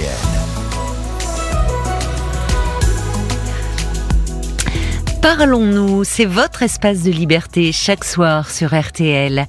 De 22h à minuit et demi, l'antenne est à vous et nous échangeons ensemble autour de sujets euh, qui vous touchent, qui vous concernent, le couple, les enfants, les liens familiaux, la perte d'un être cher, le travail, les addictions. Mon expérience de psychologue est à votre service, je suis là pour vous, à votre écoute et pour euh, vous proposer avec vous, puisque aussi des, des solutions pour envisager plus sereinement votre avenir. Et je dis avec vous parce qu'on l'a vu euh, avec Bernard qui nous parlait de sa situation euh, très douloureuse, euh, sa petite fille placée à l'aide sociale à l'enfance qui ne voit plus depuis 18 mois. Et finalement, Laurence qui a appelé et qui a pu donner des conseils très pratiques et au-delà des conseils donnés à l'antenne, qui, qui a eu la gentillesse de dire euh, qu'on pouvait donner son numéro à Bernard pour euh, qu'elle puisse le conseiller également hors antenne. Alors n'hésitez pas, vous aussi, si vous pensez euh, pouvoir nous faire bénéficier de votre expérience, de vos conseils, à tout moment, vous pouvez envoyer un SMS au 64 900 en commençant votre message par les trois lettres RTL, nous écrire aussi sur le groupe Facebook de l'émission RTL-Parlons-nous. Et puis, c'est parlons-nous, hein, c'est le plus simple, c'est encore euh, vous nous passez un petit coup de fil au standard 09 69 39 10 11. C'est un numéro de téléphone non surtaxé. Vous vous retrouvez à l'antenne et vous pouvez dialoguer comme ça directement avec euh, l'auditeur ou l'auditrice dont l'histoire euh, vous interpelle. Et on retrouve Brian. Oui. Merci d'avoir euh, patienté, Brian. Oh, de rien. Alors, donc, euh, vous êtes en couple depuis 5 ans, mais un couple Voilà. euh, où, Un bon, peu spécial. bah oui, parce que finalement, vous vous sentez euh, un peu seul, puisque Voilà. vous dites que, bien qu'étant qu'à une quarantaine de minutes, bah, vous vous voyez à peu près tous les trois mois. Là, la dernière fois que vous vous êtes vus, c'était au mois de juin. Voilà. Et du coup, bah, euh, vous avez euh, au fond flashé sur euh, quelqu'un d'autre ces derniers temps, depuis depuis quelques mois. Alors vous me dites que euh, qu'il travaille dans un supermarché. Au départ, vous l'avez rencontré comme ça, donc en faisant vos courses. Et puis là, vous avez eu euh, la, la surprise de constater que c'était votre voisin. C'est ça. Mais alors, euh, vous dites que vous ne savez pas encore comment l'aborder, mais quand vous avez découvert, vous êtes dans le même immeuble? Non, en fait, moi, je suis dans un immeuble et lui est dans l'immeuble juste à côté. D'accord, mais enfin bon, voilà. Euh, et, et alors quand euh, quand vous vous êtes croisés, vous, vous lui avez parlé ou vous, avez- vous lui avez fait un sourire, il vous a reconnu euh? Ben, quand on se croisait, il me disait toujours bonjour, il me faisait un sourire et voilà. Ah bah il faut engager la conversation euh, déjà là-dessus, dire ah bah ça alors. euh, vous savez, il s'agit pas, il s'agit pas d'être spirituel. Vous pouvez dire bah c'est amusant euh, de vous venez d'emménager dans le coin. voyez, vous démarrez sur des choses assez banales. Ouais, c'est pas, c'est pas faux. Mais le problème, c'est que quand on est troublé, du coup, on devient vite tétanisé et quasi muet. Parce, qu'on, parce que vous êtes troublé. Ça serait quelqu'un qui ne vous intéresserait pas, vous auriez pu le faire spontanément. Ben, le problème que j'ai aussi, enfin, que j'ai aussi, que j'avais aussi, c'est que quand j'étais, enfin, quand j'étais petit, quand j'avais 15-16 ans, j'étais, je vivais chez mes parents, enfin, chez mes parents, chez mon père, et j'étais un enfant extrêmement battu, mais vraiment battu, battu, battu. Et depuis, je pense que j'ai un blocage envers les gens. Vous voyez, par exemple, si je dois aller acheter une baguette de pain ou quelque chose, impossible. Oui. J'ai, il y a quelque chose qui bloque, je, j'arrive pas. Oui. C'est impossible, je fais demi-tour, je peux pas, oui. j'arrive pas. Et pourtant, il faudrait que j'essaye, mais c'est plus fort que moi. Je... Oui, mais qu'est-ce qui se passe dans ces cas-là? Qu'est-ce que vous ressentez finalement euh, quand vous vous trouvez euh, Parce que euh, vous dites. Quand je me retrouve comme ça. Mais quand vous vous retrouvez, qu'est-ce qui se passe dans votre tête? Vous me dites par exemple, vous allez acheter une baguette de pain. Qu'est-ce qui se passe à ce moment-là dans votre tête qui fait que ah bah, ça, je panique, je, je fais demi-tour, je panique. c'est la Je me panique dis, je me dis non, je peux pas. J'arriverai pas, je peux pas. Ouais. Et je fais demi-tour. Et alors en Et- même temps, vous me dites ce garçon, vous l'avez rencontré en faisant vos courses dans un supermarché, donc euh, c'est plus c'est plus facile pour vous quand c'est une grande surface? Il n'y a pas ce contact euh, Bah, qu'il y a dans le dans la euh, oui C'est qu'il travaillait en caisse, alors c'était un peu plus facile, on va dire. d'accord oui oui les échanges euh, Voilà. sont sont plus aisés d'accord. Mais alors ça doit vous pénaliser beaucoup. Enfin on le voit bien dans votre vie euh, ce, ce Oui. blocage que vous avez. Ah oui, oui, oui. Ça me pénalise beaucoup, beaucoup. Mais vous vous travaillez euh, actuellement? Non, pas en ce moment parce que je suis malade. Alors, Oui, ça, je, je comprends. Vous avez l'air très enrhumé. Vous avez pris froid? Non, mais même j'ai j'ai j'ai eu un AVC et j'ai la maladie de Crohn. Alors, euh, pour l'instant, je suis en arrêt maladie. Ah oui, mais vous êtes très jeune. Vous avez- je vois que vous avez une 31 ans. Ouais, je suis euh, l'AVC, je sais pas de quoi il est arrivé. La maladie de Crohn, je l'ai eu à mes 15 ans. Oui, la maladie de Crohn, oui, ça peut, euh, ça peut arriver euh, beaucoup plus jeune. Mais remarquez, euh, je dis ça, mais des enfants peuvent faire des AVC, donc c'est absurde Oui. ce que je dis. Comment vous êtes en arrêt depuis combien de temps là? Ça fait un mois et demi. D'accord. Un mois et demi. Mais vous ne venez pas de le faire il y a un mois et demi, l'AVC. Non, il y a deux mois. Mais le temps de rééduquer le bras, tout ça, euh, parce que j'ai un, le bras, il est, comment on dit, j'ai du mal à tenir, vous savez. Oui, mais ça a laissé des séquelles un peu importantes. Voilà, c'est ça, voilà. Mais euh, vous ne vous en étiez pas aperçu? Deux. bah Parce que vous me dites, euh, c'est il y a deux mois et vous êtes arrêté depuis un mois et demi. Non, je m'en étais pas, je m'en- je m'en étais pas vraiment aperçu, non. Pas vraiment. Vous travailliez auparavant? Ouais, je travaillais dans un restaurant, D'accord. dans un hôtel. C'est peut-être le stress qui a fait que l'AVC est arrivé. Je sais pas. Vous êtes suivi par un neurologue là depuis? Ah oui, un neurologue, oui, oui. D'accord. Tous les quatre mois. Tous D'accord. les quatre mois, je suis suivi. Bon, donc ça déjà c'est important. La rééducation avec un kiné? Voilà, ça aussi. Bon. Il y a de quoi faire. Et là, euh, vous dites votre euh, euh, le, le jeune homme là avec qui vous êtes en couple, malgré vos problèmes de santé, ne s'est pas manifesté plus souvent? Ah non, j'étais à l'hôpital à Nancy. Oui.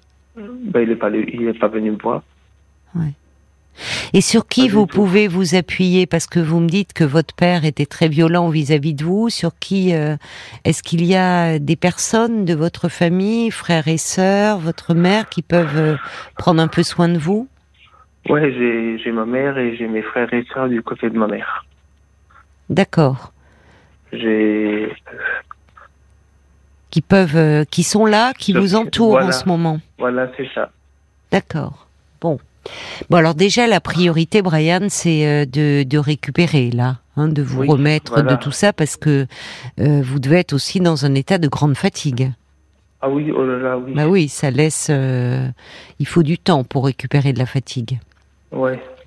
Donc peut-être pas aussi dans votre meilleur état pour être. euh, c'est bien que vous fantasmiez sur ce garçon, mais vous vous sentez pas actuellement en pleine possession de vos moyens aussi pour Non, être dans une démarche euh, euh, d'aller un peu plus avant avec lui ou de lui parler. Vous vous sentez pas. Il faut que vous vous rétablissiez d'abord. Oui. Vous ne pensez aussi. pas? Oui, aussi. Ben oui, là, parce que c'est quand même très récent ce qui vient de vous arriver. Oui. Bon, donc il vous faut beaucoup de repos, beaucoup de repos, euh, et puis peut-être que ça serait aussi euh, ben, le moment euh, par rapport. alors vous vous travaillez dans un hôtel-restaurant, c'est vrai qu'il y a beaucoup de stress, de tension, et puis il y a aussi votre histoire d'enfant battu Ouais. qui pèse euh, beaucoup et qui finalement euh, ce stress, euh, enfin, et au-delà du stress, cette peur au fond. Euh, Oui. Il y a longtemps qu'elle euh, vous habite. Oh là là, oui. Ça fait longtemps. Et vous, n'avez jamais été accompagné par rapport à cela, par rapport à ce vécu euh, Si, j'avais une psychologue quand j'étais plus petit. quand vous étiez enfant euh, Voilà, ouais, quand j'étais enfant, quand j'avais 5-6 ans ou 4-5 ans. Mais parce que donc euh, il y, avait eu un signalement, votre mère s'est séparée de votre père, ces violences n'ont pas duré? Voilà, c'est ma, en fait, euh, comment vous dire, mon père a refait sa vie Mhm. et moi j'avais des difficultés à l'école. Oui, Et sa mère, euh, sa mère, sa femme m'a dit si tu veux, comme je suis infirmière, je veux bien t'aider. Et je sais pas ce qui s'est passé. Euh, ça s'est très mal passé. Elle me tirait les cheveux, elle me traitait tous les noms, elle me donnait des douches froides, elle, elle me faisait dormir dehors dans le froid. sa nouvelle compagne. Voilà. Mais on s'est parlé, Brian, hein, déjà. Oui, oui, on oui, oui, oui, on s'est parlé parce que je connais euh, effectivement ça entre l'AVC dont vous me parlez, euh, l'histoire avec la votre belle-mère euh, et, et ce qu'elle vous a fait subir. euh, je, oui, on se connaît. On se ça. et, et et donc à ce moment-là, donc il y avait votre père qui était violent et également sa sa compagne. Voilà. Et à ce moment-là, Et- c'est votre mère qui a euh, qui a pris conscience de de la situation et qui a déposé plainte? Ben, c'est qu'au début, j'ai pas osé lui dire. Hmm. Et qu'un jour, euh, j'en pouvais plus et puis je lui ai tout dit. Je lui ai écrit Oui. une lettre que Ah j'ai oui. envoyée en cachette puis Oui. je lui ai tout dit. D'accord, Et c'est là qu'elle m'a retiré de chez eux. d'accord. Et votre père, il y a eu une condamnation. Vous savez ce que ça a donné ou, ou pas? Euh, non, il n'y a même pas eu de condamnation parce qu'il a dit que tout était de ma faute. Alors, euh, il n'y a même rien eu.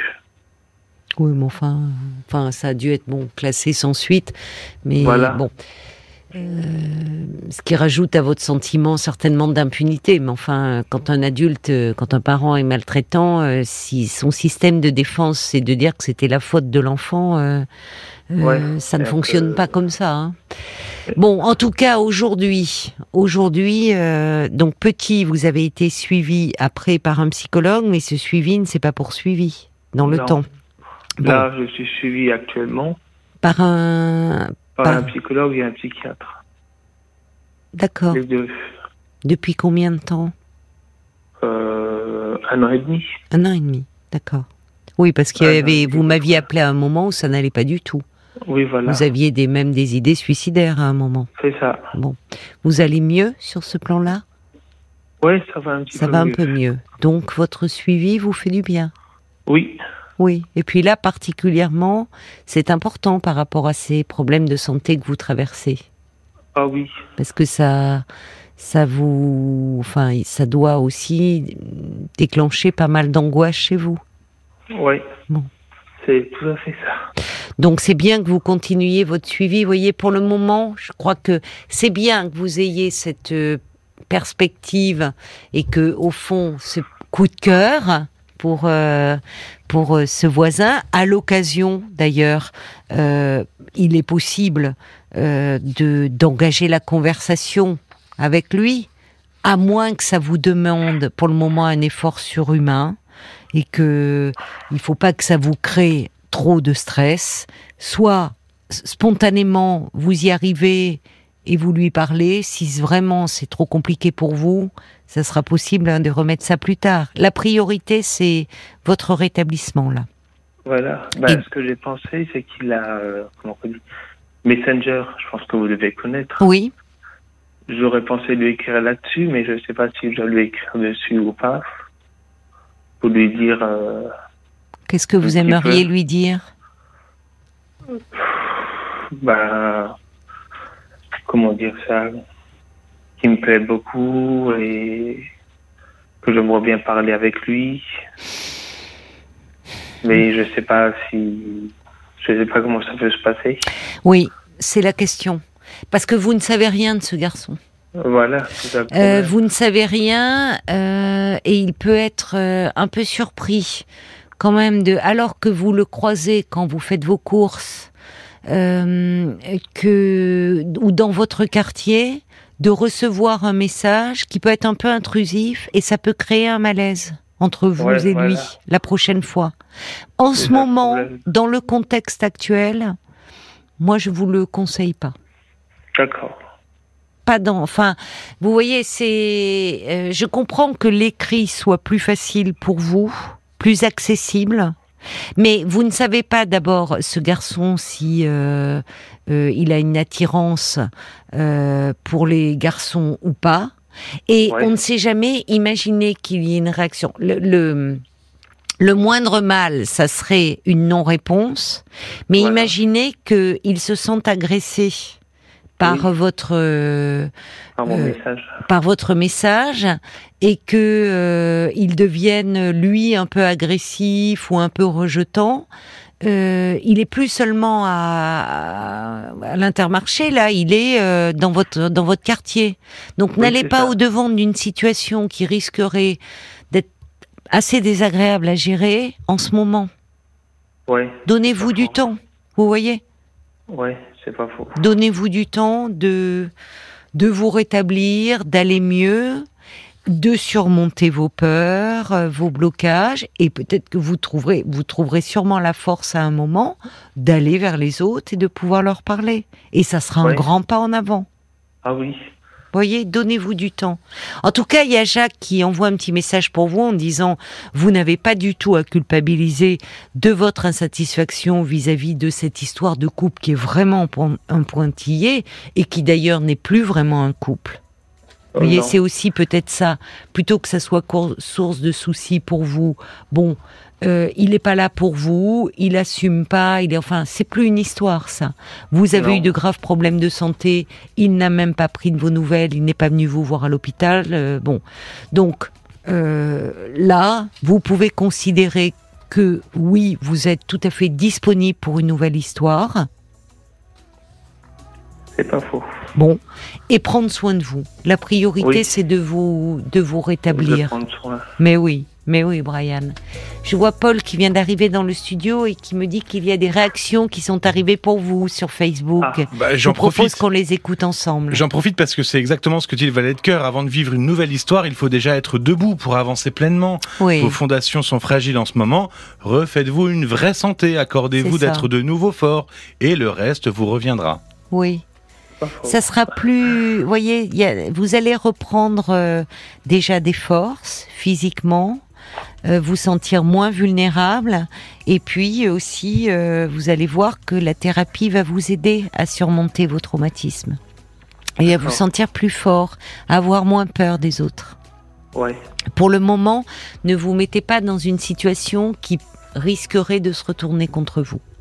Ouais, non, on va éviter. C'est pas le moment. Il faut vraiment vous entourer de, de douceur et, et- et vraiment là, la priorité, c'est votre rétablissement. Et physique et psychologique.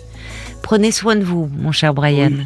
Oui, ben, je voulais vous dire aussi que, comment vous dire, je vous remercier et j'écoute vos émissions tous les soirs avant de m'endormir.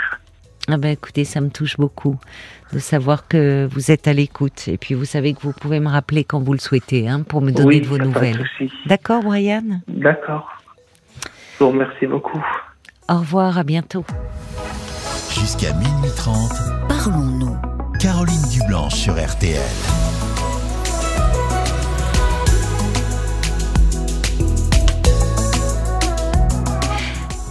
Avant d'accueillir Nicolas, un petit mot de Fred euh, qui arrive par SMS, qui dit un grand merci à Laurence pour son appel euh, spontané et son aide à Bernard euh, qui m'a profondément ému. Plein de courage euh, à Bernard. Merci, merci beaucoup Fred pour votre message. On accueille maintenant Nicolas. Bonsoir. Bonsoir Nicolas. Bonsoir Caroline, comment allez-vous Mais je vais très bien, merci. Et vous Eh ben, euh, eh ben, euh, ça va plutôt plutôt bien. Bon.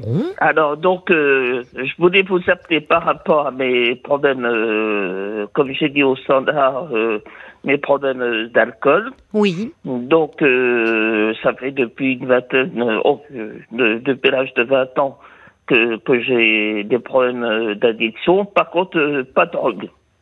Donc euh, D'accord. voilà. C'est l'alcool pas- depuis, ça a commencé à vos 20 Oh, ans. euh, alors, vers l'âge de, de 15 ans. De 15 ans.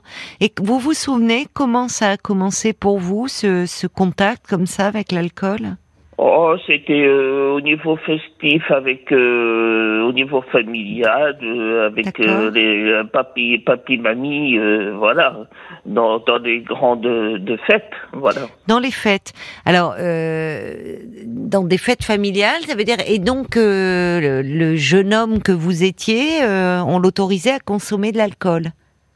Oui, avec euh, modération, c'était plutôt du, du cidre, euh, Du voilà, cidre. du, du cidre D'accord, euh, oui. fait maison, voilà, D'accord, du site fait maison. Bon, voilà. d'accord, d'accord. Donc, il fallait faire honneur à, au papy qui faisait le cidre. Voilà, exactement. Vous avez tout compris. Ah oui. Aujourd'hui, vous avez quel âge, Nicolas? Eh ben moi je vais bientôt avoir euh, l'année prochaine euh, 55 ans. Oui. Vous Donc, êtes euh, normand d'ailleurs en parlant de cidre Oui oui je je je suis de je suis né à Vire, le, le, le pays de Michel Drucker. Ah oui, c'est vrai, c'est Ah, vrai. Voilà. Mais j'entendais à propos de cidre, j'entendais Laurent Ruquier une fois, j'étais surprise et dans, enfin, dans les grosses têtes, il, je sais plus, il Mhm. parlait de l'alcool, enfin, et il disait que, hum, bah, à la cantine, il se souvenait, à, dans son enfance, on servait du cidre euh, à table. Mais mais ça me mais ça me surprend pas parce que le cidre était euh, aujourd'hui, ça serait plus possible. Euh, mais dans ces années-là, euh, le cidre était la, la, la boisson familiale. euh, enfin, le, Oui, le cidre était même bah- servi à la maison. euh. Voilà le, le côté le côté festif. Ah ben vous voyez, Marc me dit que il me dit que ben, euh, il me glisse dans le casque en troisième, ils avaient du vin à la cantine. Alors ça, j'en reviens pas quand même. Ah, ah, Ah non, bon bah, là, Bah, parce que- là, Oui, euh, je- euh, je- euh, du côté de, Béziers. viens- Donc Oui. du côté de Béziers, à la cantine, on servait Mhm. du vin en trois, au, au troisième. Vous voyez, ça Ah serait oui, plus possible ça aujourd'hui. euh, non, je pense Ce qui d'ailleurs, euh, tant mieux. ouais, tout est tout est contrôlé. Oui. Alors donc aujourd'hui vous avez 55 ans et vous n'avez jamais euh, parce que donc votre premier contact ça a été à l'occasion de réunions familiales Oui, mais voilà. c'est de vous vous, avez toujours consommé de l'alcool et, et beaucoup en quantité. Bah, de- plutôt, on va dire, euh, de façon régulière, mais c'est un petit peu, si vous voyez, euh, une addiction. Hmm. Donc, euh, si je suis avec euh, euh, avec euh, quelqu'un, bah, j'ai envie de boire un petit coup, Oui. un petit coup pour voilà pour pour s'amuser, puis pour rigoler avec les, les copains ou les copines. D'accord. Alors ça donc c'est toujours dans un cadre un peu festif. Vous dites vous me dites voilà, quand vous êtes avec quelqu'un. Oui, voilà. Vous ne consommez pas quand vous êtes seul. Ah, ça peut m'arriver quand, quand j'ai de, de blues. D'accord, c'est quand vous êtes triste. Oui, voilà, que, quand j'ai pas de morale ou quand, Oui. quand j'ai des, des, petits, des petits problèmes. euh. Oui. Mais en général, euh, non, c'est plutôt festif. Bon, ça c'est déjà un bon point, je dirais. Hein? Parce que c'est ce que, c'est ce que je, me- je faisais mon petit. euh, de temps en temps, moi, ça m'arrive aussi. je, fais, je fais comme vous, je fais le bilan. vous faites du Euh, le bilan. C'est-à-dire que je, je, je fais le, le, le- les, les totaux des totales. C'est-à-dire que je, je me dis, bon, si ça va pas, ça va pas, et si ça va, c'est que c'est mieux. D'accord, Vous voyez ce que je veux dire d'accord. Non, j'avais pas compris parce que vous dites que vous faites comme moi le bilan. Donc euh, je fais des bilans moi? Non, non, je parle de, de moi, euh, personnellement. Ah, d'accord, d'accord. C'est- C'est-à-dire que je, je vois ce qui, ce qui est mieux, ce qui, ce Oui. qui va moins bien. Vous faites une page avec ce qui va et ce qui ne va Voilà. pas. Et alors le bilan, il est comment en ce moment? Oh, il, est plutôt mieux. Plutôt positif. Par contre, euh, par contre, j'aime pas la période euh, automnale parce que euh, les jours baissent. C'est voilà, vrai, oui. Oui. ça. Il y a beaucoup de personnes comme vous, hein, vous savez. oui, je je suis pas le seul. Oui, moi non plus, j'aime pas trop l'automne. Il y a Ah, beaucoup, il y a des gens qui aiment l'automne, Caroline. mais moi j'aime pas trop les jours qui raccourcissent et tout. Je- Ah, moi non oui. plus. Ben Et oui, puis on va bientôt ch- changer d'heure. c'est vrai. Oui, il va faire nuit encore plus tôt. Ah là là là là. Oui, c'est Bon, pas, enfin. c'est pas, mais bon, c'est comme ça. C'est, Mais il y a, y a RTL. ah, qui vous accompagne alors. Ah, exactement. Oui, on vous tient compagnie toute la journée. Qu'est-ce que vous et- écoutez et, et- et Laurent Gérard. Pardon? Et je disais Laurent, Gérard. Ah, bah alors là, au moins, dès que- si vous avez le blues, hein, ça avec Laurent Gérard, euh, c'est le, il vous chasse le blues en, en un instant. En, en, en un clin de doigts. C'est vrai, hein, il est formidable. Ah oui, moi, moi, je, je l'aime depuis, oh, depuis des années. Oui, je comprends, je Ah oui. comprends. Non, mais c'est vrai Il que a beaucoup de les, talent. les, les, les comiques, euh, comme euh, vous savez, dans le temps, euh, bah, je sais pas si, je pense que les, les auditeurs euh, m'écoutent, mais dans le temps, il y avait Robert Lamoureux, tout Oui, ça, tout- tous les comiques euh, qui, qui, qui vous remettent du, boo- du boost. oui, Eh ben, c'est, au moins, c'est, ils sont précieux, vaut- hein. Ah oui. Ils sont précieux parce qu'on a bien besoin de rire, hein. Oui, puis vous savez, euh, comme dans le temps euh, Coluche, c'est pareil. Hein. Oui, oui, c'est vrai, Ah, là, il, il nous manque tous. Hein. oui. Mais il y en a des nouveaux qui arrivent. Ah oui, oui, oui, de Jérôme Commandeur. euh, Oui. euh, Et Philippe Cavrivière, vous ne l'écoutez pas? Ah, ah, bien sûr, bien sûr. Il est génial aussi. Ah oui, tout à fait. Hum. Et puis, euh, Cyprien Sini. Oui, oui, oui. Ah oui, moi, C'est moi, vrai. j'écoute, euh, Ah, vous écoutez beaucoup euh, toute la matinale. euh, Ah ben, euh, Monsieur Calvi. Oui. Et puis, tout, toute équipe. Hein. Et vous n'écoutez pas les grosses têtes l'après-midi? Parce que là, Ah, vous si, prenez une bonne tranche de rire aussi. oui, mais plutôt en, en podcast. Ah, vous les écoutez en podcast. Bon, alors Non, vous oui, risquez oui. pas de gagner la valise. Non, Nicolas. parce que je me- je Vous n'êtes pas inscrit. Eh bien, il faut vous Non, inscrire. C'est à tort, je, je pourrais peut-être euh, la gagner. Eh ben, oui, si vous écoutez en podcast, ça sera plus dur parce qu'il vous appelle euh, en direct, ça sera plus dur de donner le contenu. Mais Ah, quoique, c'est possible. Non, c'est possible aussi. Ce que je dis, c'est bête ce que je dis, parce que vous pouvez écouter en podcast, tout noter, et il vous appelle, vous êtes en direct, et si vous avez écouté quotidiennement, euh, non, non, c'est vrai, c'est moi qui ai un temps de, de retard. Donc même en podcast, vous pouvez gagner la valise si vous vous inscrivez. Oui, euh, tout à fait. Ah, bah, bon, je- moi, j'écoute euh, euh, beaucoup, pas, pas, pas tout en podcast parce que j'ai pas le temps, mais, Oui. mais c'est vrai que bon, j'écoute souvent donc RTL, mais à, à faire, on, on vous capte très mal. Alors, Ah, mince. le, le dire au, au chef. Ah bah oui. À Vire, on, cap- on capte très mal À, RTL. à, à, à Flair, à Flair, euh, Euh, à vire aussi, euh, à vire, à vire ça passe, mais à faire euh, très mal. Ah ben ça, moi, je vais surtout en parler à Laurent Ruquier, parce que ça, il va pas être content si on le capte mal RTL dans sa région. Ah bah oui, Ah bah oui, il, quand il va même. pas être content. hein. Ben non, il va pas être content. Alors il y a Evelyne de Lisieux, elle dit oui, je confirme. Étant normande, on buvait du cidre à table. Alors quand on était petit, on le coupait avec de l'eau, et après la communion solennelle à 12 ans, on avait le Oui. droit de le boire pur. Ah, euh, bah, vous voyez. Oui, oui, oui. Non, non, mais c'est vrai, c'était des habitudes. Moi, je sais que mon père buvait du vin à table, il continue d'ailleurs, du vin de sa vigne. Et quand on était petit, moi, j'aimais pas trop ça, mais on le coupait avec de l'eau. Mais c'était un vin Oui, vraiment qui fait fait. de très faibles degrés, voyez. Bon. Tout à fait. Et Bon. dans, dans ton disait, euh, c'était ma grand-mère qui, qui me disait ça.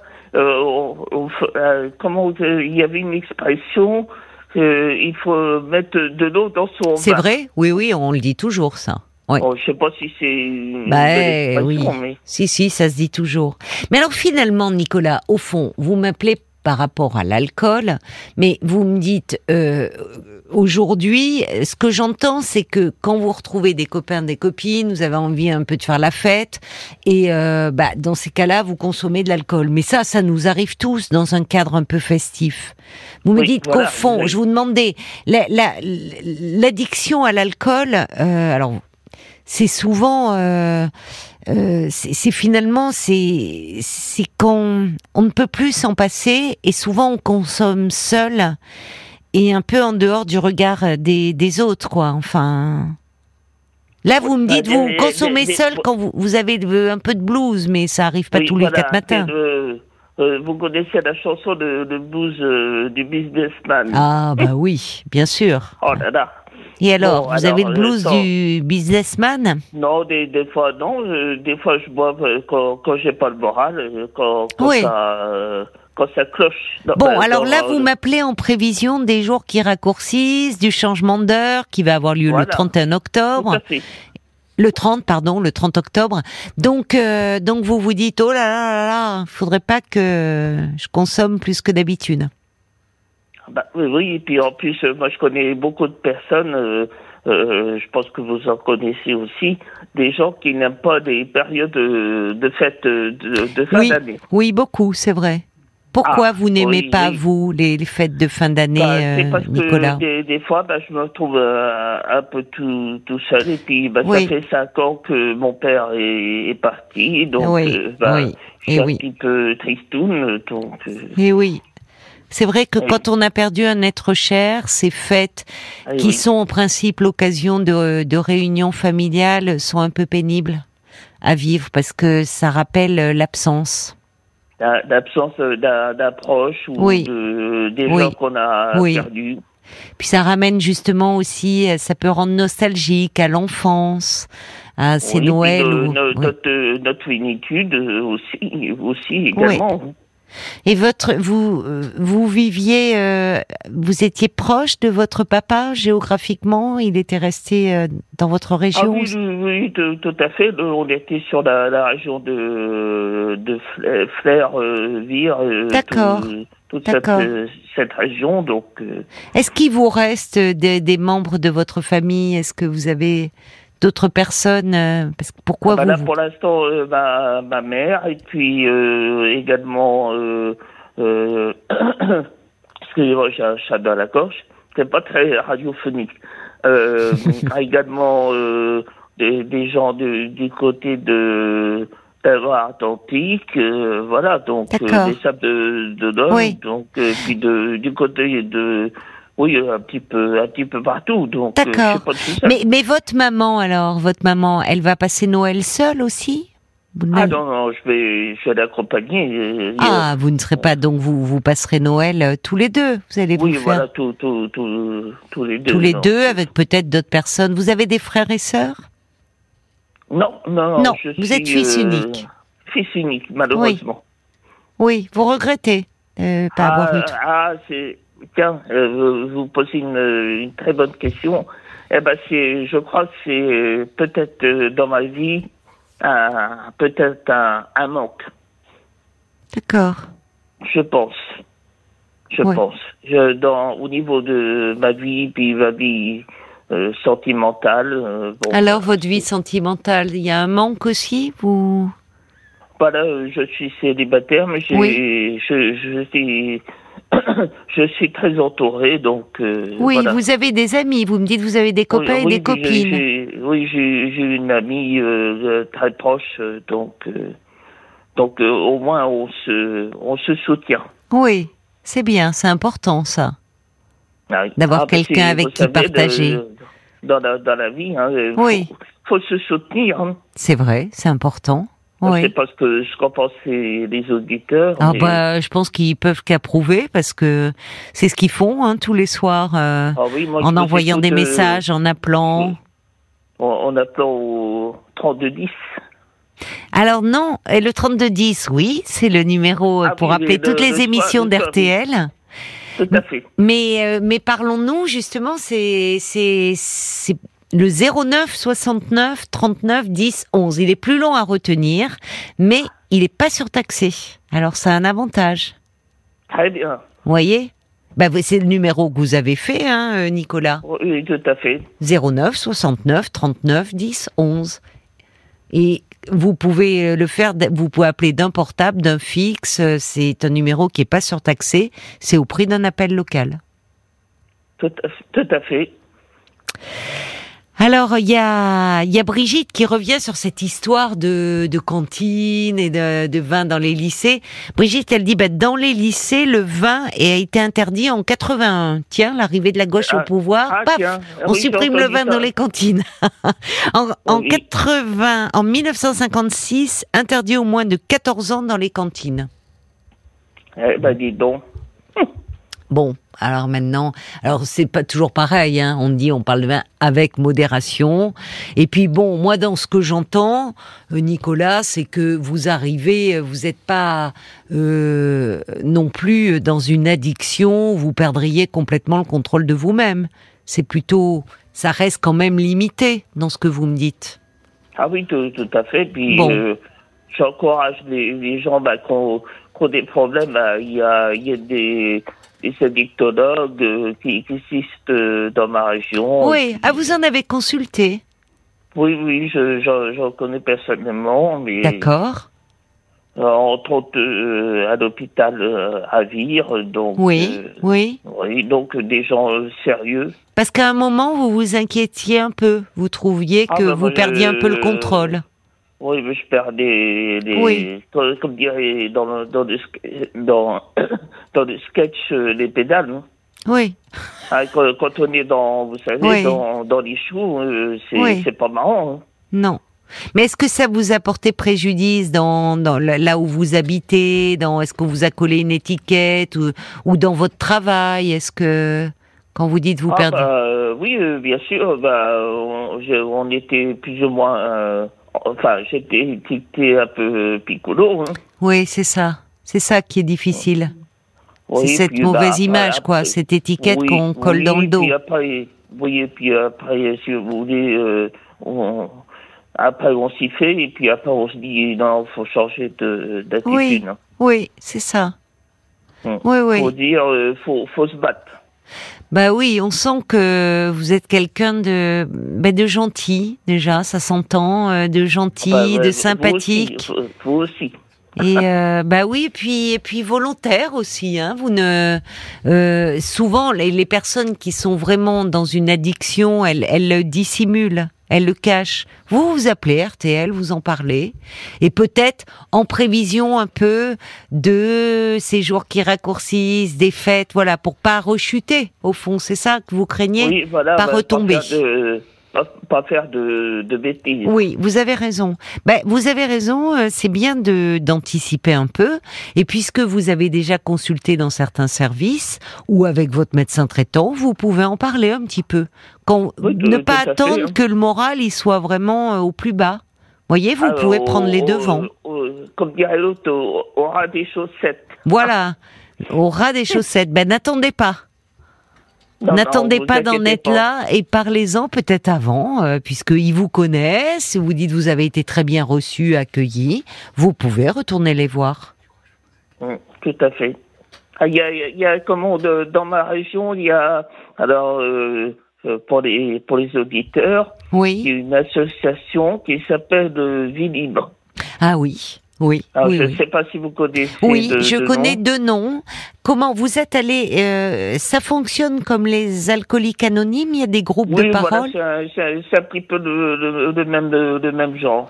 D'accord. Vous y êtes allé, vous euh, euh, Oui, et puis c'est un, un, un moment de, on peut discuter Oui, euh, pendant une heure autour d'un d'un café, hein, je. Ben oui, bien sûr, bien évidemment. sûr, bien sûr.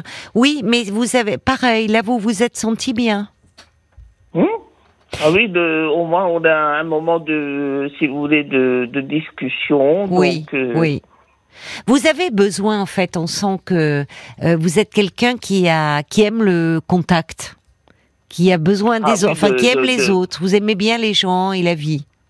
hmm, tout à fait. Mais le problème, en fait, souvent, ce qui se passe, c'est c'est aussi un problème, c'est c'est que les lieux de convivialité euh, dans les petites villes, dans les villages, même dans les grandes villes, il y en a pas tant que ça. Et les bars sont un lieu de convivialité. Euh, pour, pour beaucoup de personnes qui vivent seules, euh, et, et on, on voit le, le- sortir, mettre le nez dehors, avoir l'occasion de parler à quelqu'un. Alors on dit toujours la boulangerie, mais la boulangerie, on va pas rester une heure à la boulangerie. Une fois qu'on a Ah acheté bah- ah son bah pain, euh, pris un ou deux gâteaux, bon. Alors que dans un petit café, ben on rencontre les gens, on discute de la météo, de l'actu du jour, de la politique, on discute de tout et de rien. Et c'est vrai que ce sont des lieux de convivialité. Hein Et oui, Et oui, que, bah, un bah, moment de de, ce un, faisant- un moment de, un moment de, d'échange. Voilà, un moment où on rencontre, euh, Mmh. où on peut parler. euh, et pour des personnes qui vivent seules, euh, alors c'est pas parce qu'on fréquente des cafés que forcément on va tomber dans l'addiction euh, à l'alcool, mais ça peut aussi, euh, ça peut arriver parce que souvent c'est bon, allez, je t'offre un verre, non c'est moi, tu payes ta tournée et, et puis voilà, c'est parti quoi. Et Euh, ouais, voilà, puis après oui, la, la on s- tournée, puis un et autre oui. copain qui arrive, et puis, Oui. et puis voilà. Ben d'ailleurs, beaucoup de personnes disent le problème aussi, la difficulté quand elles arrêtent l'alcool, quand il est festif comme vous, hein, euh, c'est c'est que après elles doivent se couper de ces endroits-là parce que forcément pour pas replonger, pour pas rechuter. Et c'est pas Et simple. oui. Alors je vois Paul là qui me fait signe parce que paraît-il il y a une question qui est arrivée pour vous, Nicolas. Oui. Ah. Vous voulez bien qu'on vous la pose. Alors dites- dites-moi, Paul. Avant, je voulais vous donner cette précision de Marie-Noël qui dit que le vin à la cantine euh, de l'école a été interdit en 1980 par François Mitterrand. Voilà. Ben oui, c'est ce que dit Ah oui. Brigitte Ah aussi. oui, je, bah, je l'avais Bon. pas entendu. Désolé, j'étais au Ah bon, bah, vous voyez, moi non plus je connais, j'avais pas cette info. Euh, Il y a euh, Sacha qui dit, euh, c'est un compliment, qui dit, bah, Nicolas, vous me faites penser à Bourville, vous avez l'air très sympathique. oui, c'est vrai. Et Oui, puis- dites donc. Vous le faites bien en plus. Bah, euh, euh, euh, je l'ai pas connu, mais. Ah oui, il y avait tellement de tendresse Ah là euh, là. Bourville. Et il y a. Bob White. et, et de, et de belles chansons. Oui, bah justement, oui. le- Il y a une chanson sur la tendresse de Bourville. Elle me fait pleurer, Ah moi, oui. cette chanson. Alors, en parlant de tendresse, Ah oui, il y a Bob White fait. qui voulait vous demander si l'alcool vous avait causé des problèmes dans vos relations sentimentales. Ah oui. Euh, euh, alors là, c'est, oui, euh, oui, parce que, alors, je vais vous expliquer. Bon, euh, j'espère que personne va me reconnaître, parce que j'ai eu un, un moment, euh, je savais pas où me situer. C'est, c'est-à-dire si j'étais homo ou bisexuel ou voilà. Oui, vous voyez ce que je veux dire, d'accord, oui. Oui, oui. Alors donc, euh, bah, euh, du coup, euh, je me suis situé, je suis resté avec des, avec une personne amicale, puis, puis ah voilà. oui. Vous vous êtes un- finalement interdit d'avoir des relations sexuelles? Oui, puis parce que ça, au bout d'un moment, ça m'intéressait pas, puis avec tout, tout Oui. ce qui se passe maintenant, Oui. puis il y a eu de, de Covid en plus. Mais oui, mais j'imagine que votre interrogation, elle était avant euh, déjà la, la, la Covid, parce que de- Ah depuis oui, quand oui. vous, vous vous vous êtes posé ces questions de vous demander si vous étiez euh, euh, plutôt homo, plutôt bisexuel, quand vous étiez un jeune homme, un jeune garçon, ou c'est venu un peu plus tard? Oh, c'était c'était d'assez bonheur, c'est-à-dire j'ai oui. j'ai jamais réussi. Bah, euh, au départ de une quinzaine d'années, Oui. je ne savais pas si d'abord si je pense que j'étais de toute façon un un, un, un garçon, mais ça y a pas de problème. Mais Mais vous ressentiez de- Vous, vous étiez, vous êtes tombé amoureux d'un autre garçon dans ces années euh, collège non, et lycée pas, pas Non, spécialement, mais j'avais des, des attirances. des Voilà. attirances, d'accord. Vous les trouviez beaux, vous les trouviez. euh, vous Oui, oh, f- oui, non, mais enfin, c'était plutôt de, la recherche, euh, euh, une recherche. Une recherche, d'accord. Mais que vous n'avez jamais concrétisé en fait. Non, non, Non. Oui. non. Donc, euh, vous, vous- de ce côté-là, au fond, vous avez renoncé. à- ça vous paraissait trop compliqué. Pas euh, trop compliqué à gérer. Puis, Oui. euh, Vous aviez peur qu'on euh, vous juge parce que dans ces années-là, c'était pas facile d'être homo. Hein. Ah bah non, il n'y avait pas de. Ça le reste a- dans certains endroits pas simple encore aujourd'hui, en 2022 ou dans certains pays. Mais dans les années, vous avez 55 ans, euh, dans des petites villes, on est, c'était pas simple d'être homo. Non, non, euh, tout Beaucoup à se fait. cacher. Puis, ben, Oui. Euh, moi, j'ai des, j'ai des copains qui sont homosexuels. Oui. euh, euh, maintenant, c'est pas, c'est, c'est, c'est pas un, un complexe. Hein. C'est pas un complexe. Ben, tant mieux. C'est un, un- un état d'être. euh, Voilà. On, on est comme on est. et puis- Exactement. puis voilà. hein. Oui, ben c'est bien. C'est, c'est comme pour les femmes, bah c'est, pareil. Hein. Euh, Oui. Moi, je respecte beaucoup hein, le temps. Oui. Ben vous avez cette amie, la femme, avec qui vous vous entendez très bien. Oui. Oui. Et vous Donc, avez des euh, copains aussi euh, Vous me parlez Ah, de ces de ces amis homo qui euh, sont assument très bien et donc euh, vous vous leur en avez parlé à eux de de ce que vous aviez pu ressentir quand vous étiez jeune garçon, mais au fond ça vous faisait peur aussi ces désirs. euh. Bah euh, oui, au départ ça fait peur et puis après euh, une fois qu'on on, évoque, si vous voulez, des, choses, ben ça ça débloque beaucoup de choses et puis après des fois peut-être qu'on pleure et puis après on on se débloque et puis, Oui. puis voilà. hein. Ben c'est ça, c'est aujourd'hui vous pouvez en parler. Finalement, Voilà, sans. mais moi, ça me- ça la preuve, euh, c'est que je suis à, à l'antenne. Ben exactement. J'allais, j'allais vous le dire, Nicolas. C'est pas rien d'en parler comme ça sur l'antenne de RTL. euh, euh, j'adore euh, votre voix en plus depuis depuis des, des années que que je vous écoute. euh. Bon, bah, c'est gentil. Euh, oui, mais maman, maman- maman aussi vous vous écoute. ah bon? Ah bah, pas tout de suite, mais ah bah, bah, ça serait. Oui, vous seriez un peu gêné si elle écoutait maintenant, j'imagine. oh non, je pense je pense qu'elle euh, à cette heure-là, elle, Elle écoute elle, plus. fait dodo. Bon, bah tant mieux alors. Elle ne se bon, doute de euh, rien. Elle en a jamais parlé. Vous n'en avez jamais parlé Bah, avec votre. disons que, alors, je vais vous expliquer. Ce, tout ce côté-là, c'est ça a été dans la famille euh, un petit peu côté tabou. Oui, bah oui. Vous Donc, savez, dans les dans les anciennes euh, familles, euh, je pense que je sais pas, j'ai rien à vous apprendre. Oui. c'est toujours un petit côté un peu donc tabou. euh, oui. caché. Ben oui, vous savez qu'encore aujourd'hui, il y a des jeunes gens qui sont mis à la porte hein, du fait de leur Ah oui, homosexualité. je- Ça je peut arriver encore, malheureusement. Mais euh, mais finalement, elle, elle vous elle vous a jamais posé de questions, votre maman, sur pourquoi vous vous êtes pas marié, pourquoi vous avez pas eu d'enfant? Non, elle vous embête pas avec ça? Non, elle- non, non. Non. euh, euh, au, au à ce niveau-là, eh ben, j'avais en, eh ben, j'avais ennuyé. Donc, Oui, euh, d'accord. laissé euh, li- libre euh, de moi-même. Donc, Hmm. euh, et, et de cela, je la respecte beaucoup parce que, Oui. vous savez, dans, dans certaines familles, hein, c'est, pas marrant. hein. Alors oui, il faut que tu te maries, il faut que tu ton bac, il faut que vrai. ceci. Oui, là. oui. C'est vrai, Non, vous avez non, raison. non, je- moi, j'ai, franchement, j'ai, eu de la chance euh, avec euh, ma mère, donc. euh, donc Oui. Ben vous vous l'embrasserez pour moi, votre maman. Comment elle ah a- s'appelle? Ah, Michel. Michel. D'accord. Donc elle écoute, euh, elle écoute aussi l'émission, mais au début, quoi, à 22 heures, c'est ça? Là, elle- Oh, parce oui, qu'elle serait. Elle, elle écoute, euh, oui, mais euh, comme en, ce, en, ce- en ce moment, pardon, ça passe très très mal en. Ah oui, ça passe mal, En, grandes ondes. Ah, mais il va y avoir un problème, oui. Eh ben oui, Enfin, ça va couper. Et oui, ça, va couper. les grandes ondes. Ah mince. Enfin, c'est pas un problème, dit Paul. Non, mais enfin, c'est enfin, je- il faut en, Parlons-en. il faut en parler parce que il- ça sera embêtant que vous puissiez, vous qui êtes vraiment, qui écoutez RTL depuis des années, il faudrait pas que ça vous, ça soit coupé. Alors, Donc, si, on va ça, vous- justement, parlons-en, mais justement. parle- par oui, parlons-en. Ah, Si vous écoutez euh, RTL sur les grandes ondes, euh, sachez qu'à partir du 1er janvier, les grandes ondes euh, de RTL seront coupées. Eh oui, mais Ça va couper. voilà. Ça va couper. eh Voilà, oui, ça va couper. Mais alors Nicolas, il veut continuer à écouter RTL. Donc, si vous voulez écouter Et Laurent. RTL, ben, vous avez votre poste radio, vous pouvez le mettre en FM, et après, il faut voir la fréquence en fonction Ah. du lieu où vous êtes, mais euh, voilà, en fréquence FM.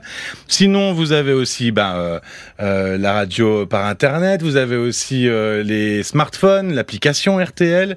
Il y a plein d'endroits où vous pouvez, de façon d'écouter RTL. Mais le premier truc à faire, déjà, si vous écoutez et que vous avez l'habitude d'écouter en grandes ondes, c'est de passer euh, en FM et puis de chercher la fréquence euh, dans votre coin. Alors, euh, vous écoutez sur un poste radio, Nicolas? Votre maman aussi? Ah euh, euh, oui, maman, elle écoute euh, sur un, un, un vieux, un vieux poste. euh, Alors, vous dire savez- Un vieux poste à, à Galène. Alors, eh ben, vous, me faites rire. le, le Oui. poste à Galène? Mais bien sûr que je connais. Eh, bien sûr que je connais. Ben alors, il faudra qu'on vous donne, euh, même hors antenne, on pourra faire une petite recherche internet pour vous donner la fréquence dans votre région, parce que sur ces postes-là, il est possible de mettre sur FM. Et là, vous pourrez continuer à nous écouter. Puis sinon, ça fera un beau cadeau de Noël. Ah oui, pour votre maman. Voilà, Ah, un nouveau, tiens, un nouveau un transistor. Un, un petit- un petit poste euh, qui fonctionne. Et voilà, en FM, on vous donnera la fréquence. En tout cas, j'ai été ravie euh, de parler avec vous, mon cher Nicolas, parce que je vous trouve euh, extrêmement attachant. Je Et vous en... Est-ce qu'on se pourrait se parler hors antenne? Ah, hors antenne, là, j'ai encore un peu, j'ai une demi-heure, là. Je suis à l'antenne pendant... Oui, bah. Jusqu'à euh, minuit et demi. Alors donc euh, là, il y a les infos, je dois vous laisser, mais euh, avec plaisir, une autre fois. Là, je, je dois vous laisser pour les infos, Nicolas. Je vous embrasse bien Eh, fort et vous faites une grosse bise à, Mich- à votre maman Michel. D'accord D'accord, et puis euh, À je- bientôt. Vous me repassez le, le standard. Oui, je vous repasse, euh, Paul. Jusqu'à minuit 30, parlons-nous. Caroline Dublanche sur RTL. Chaque soir sur RTL de 22h à minuit et demi, je vous accueille pour échanger avec vous euh, sur tous les sujets qui vous tiennent à cœur. 09 69 39 10 11, c'est le standard de Parlons-nous et c'est le numéro de téléphone que je vous invite euh, à composer au prix d'un appel local pendant euh, une demi-heure encore. Jusqu'à minuit 30, parlons-nous. Caroline Dublanche sur RTL. Bonsoir Laurent. Bonsoir, bonsoir Caroline, génial, je vous adore, je vous adore. Bon, je suis, moi je suis un fou d'RTL déjà à la base. Ah, Donc, bah, ça fait plaisir. bah, Euh, podcast, c'est pas trop mon truc, donc je vous écoute euh, En direct, les émissions. carrément soit en direct, soit je reprends euh, dans la nuit quand je suis insomniaque. Oui. Agir à Nico, à Nicolas, parce que ouais, moi ça fait plus de 20 ans que je bois. Oui. Trois cures. C'est un parcours incroyable. Et puis le pire, c'est que à une époque, moi ce que je dis, euh, c'est c'est mon point de vue, mais à une époque, euh, bah, c'était vu comme un euh, boire, c'était normal. Moi, je me souviens quand j'étais petit, j'ai 56 ans. Vous voyez, quand j'étais petit, ma- j'avais une grand-mère qui mettait un peu de rosé ou un peu de rouge dans, dans mon verre d'eau. Oui, ça se faisait, c'est vrai. L'école, je buvais pas, je suis sportif. Ouais. J'ai 40 de sport. Et, euh, et puis, j'étais pas, euh, voilà, j'étais pas tenté par ça. Hmm. À, à 16 ans, j'ai bu ma première bière avec mon père. On allait à la fête, euh, à, la fête des écoles. J'ai une petite Oui. soeur qui a 7 ans. Et, et en fait, voilà, c'est, vous voyez, c'est un parcours. J'ai pas touché l'alcool comme ça. Je suis pas tombé dedans. Non, mais cela dit, euh, il y, a des personnes qui, je vois, hein, je reçois des messages, il y a quelqu'un qui me dit en Bretagne, on buvait du cidre fait maison également, et cela assez jeune. On a acheté la, la boisson. Et on n'est pas tous pareil. Ça ne veut pas dire que euh, pour autant, parce que euh, que, que on devient addict à l'alcool. Mais on sait qu'il vaut mieux éviter parce qu'il y a des circuits dans le cerveau, circuits de la récompense notamment, où on n'est pas tous égaux par rapport à cela. Il y a des gens qui peuvent plus vite que d'autres basculer dans une dépendance, quelle qu'elle soit d'ailleurs. Moi, je pense que, bah, vous voyez, moi, j'ai un parcours un peu atypique. Oui. Ah, voilà, et, et j'ai résisté à tout. Et puis un jour, bah, ce qui a fait que j'ai basculé, la pression au niveau du travail. Je mm. Moi, j'étais, je suis de la, la région parisienne, hein, je suis d'Argenteuil. Oui. Euh, Aujourd'hui, j'habite en Bretagne. D'accord. Parce que c'est mes origines, je voulais revenir à, à mes sources. Oui. Et après, je manger. Et là, ça va être compliqué parce que là-bas, il faut que j'arrive avec des papiers pour dire je n'ai plus le droit de boire. Parce que si vous, dans, dans la culture chinoise, là où je vais m'installer, si vous refusez un Attendez, j'ai pas suivi, moi. Comment euh, vous passez de la Bretagne à, à la Chine ah, bah, Ça fait six ans que je connais, je connais une femme là-bas. Et voilà, bon, elle boit pas, elle fume pas, elle boit un verre une fois de temps en temps. Mais quand vous êtes addict, c'est zéro, c'est terminé. Euh, c'est minimum deux ans à ma connaissance. Euh, et en France, euh, euh, de ce que je connais par mon expérience, je pense que le mieux, c'est plus rien toucher. Voilà, on passe Mais c'est ce qui est dur, justement. C'est vrai que cette perspective de ne plus pouvoir boire de temps en temps, euh, parce que vous avez raison, les, beaucoup d'alcoologues disent que il Il faut pas tenter parce que là aussi le cerveau est fait de telle façon que hop, il y a à nouveau des circuits activés et la cigarette, regardez, dans un autre registre. moi je fume, hein. en plus je fume. Bon, bah, Mais ça va souvent ensemble, hein, cigarette et alcool. Ah bah, On boit, on bah fume. On fume, on boit. Et ah. c'est, euh, bah alors ça c'est, moi j'ai commencé, c'était euh, cigarette, café. Oui, c'est ça. Passer à autre chose. Voilà. Alors, euh, ce que ce que je bois aujourd'hui, c'est du vin blanc. Il n'y a rien de pire pour un sportif, euh, parce que ça. Mais vous êtes toujours sportif? Euh, bah aujourd'hui, ouais, non, je suis fracassé de partout. J'ai eu des accidents multiples. Qu'est-ce que vous faisiez comme bah, sport? Le 27 janvier, par exemple, je me suis fait une double fracture du bassin. Euh, ouais, voilà. Non, non, je, je fais encore du sport, mais je peux plus courir parce que mon dos est cassé. Enfin, oui un accident très très grave euh, il y, a, il y a 33 ans de ça. Mm. Euh, bah, je rentrais du travail, je travaillais en sécurité, j'adorais mon boulot. Et euh, bah, j'avais, j'ai eu le choix entre euh, bah, être, être rémunéré par la Cotorep à l'époque, et j'ai refusé. Voilà. Et aujourd'hui, je suis en train de me battre depuis à peu près 5-6 ans mm. pour gagner ça. Mais euh, non, non, j'avais une petite R5, je rentrais du travail à 8 heures du matin, je faisais de la sécurité pour l'armée euh, en tant que civil. Parce que j'ai une formation militaire, je voulais être pompier. Euh, donc, d'où l'option. Et en fait, bah, en face, c'était un bus, le gars était sous. Et je pensais pas que je toucherais l'alcool comme lui. Il était vraiment sous. Hein. Euh, merci la police et les pompiers de, de m'avoir mmh. sorti de la voiture, de m'avoir aidé. Mais euh, ouais, ça a été un parcours compliqué. Et je pensais pas que je tomberais un jour, moi, dans cette bêtise. Un divorce qui, qui était censé passer bien. Il n'y a pas de divorce qui se passe bien à ma connaissance. Et, et voilà. Vous dites qu'il y avait la pression au travail aussi.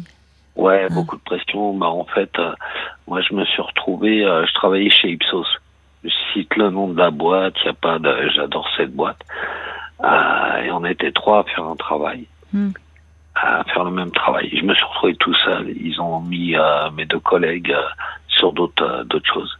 Et du coup, bah voilà, il y avait beaucoup de pression.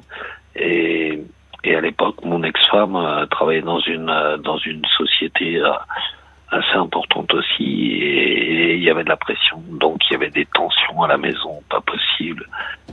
Et puis j'ai commencé à rentrer la moto dans le garage, et puis j'ai commencé à acheter des bouteilles de whisky, et puis, mm. et puis ouais, voilà. Donc, elle me l'a reproché, et ça, je peux pas la juger.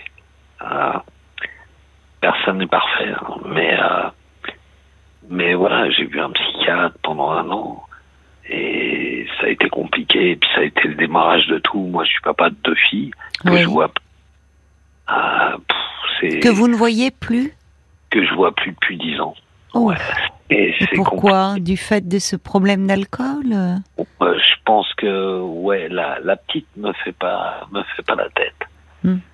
Mais la grande, elle m'en veut, elle m'en veut à mort, quoi. J'étais un modèle, j'étais un exemple. Elle a quel âge, la grande? 30.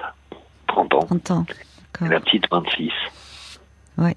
Elle vous en veut de quoi, finalement De ça, de. D'avoir de pas comprendre. D'avoir, de pas comprendre finalement son papa euh, qui était pour euh, pour elle un modèle et de l'avoir vu à un moment euh, s'abîmer de cette façon-là?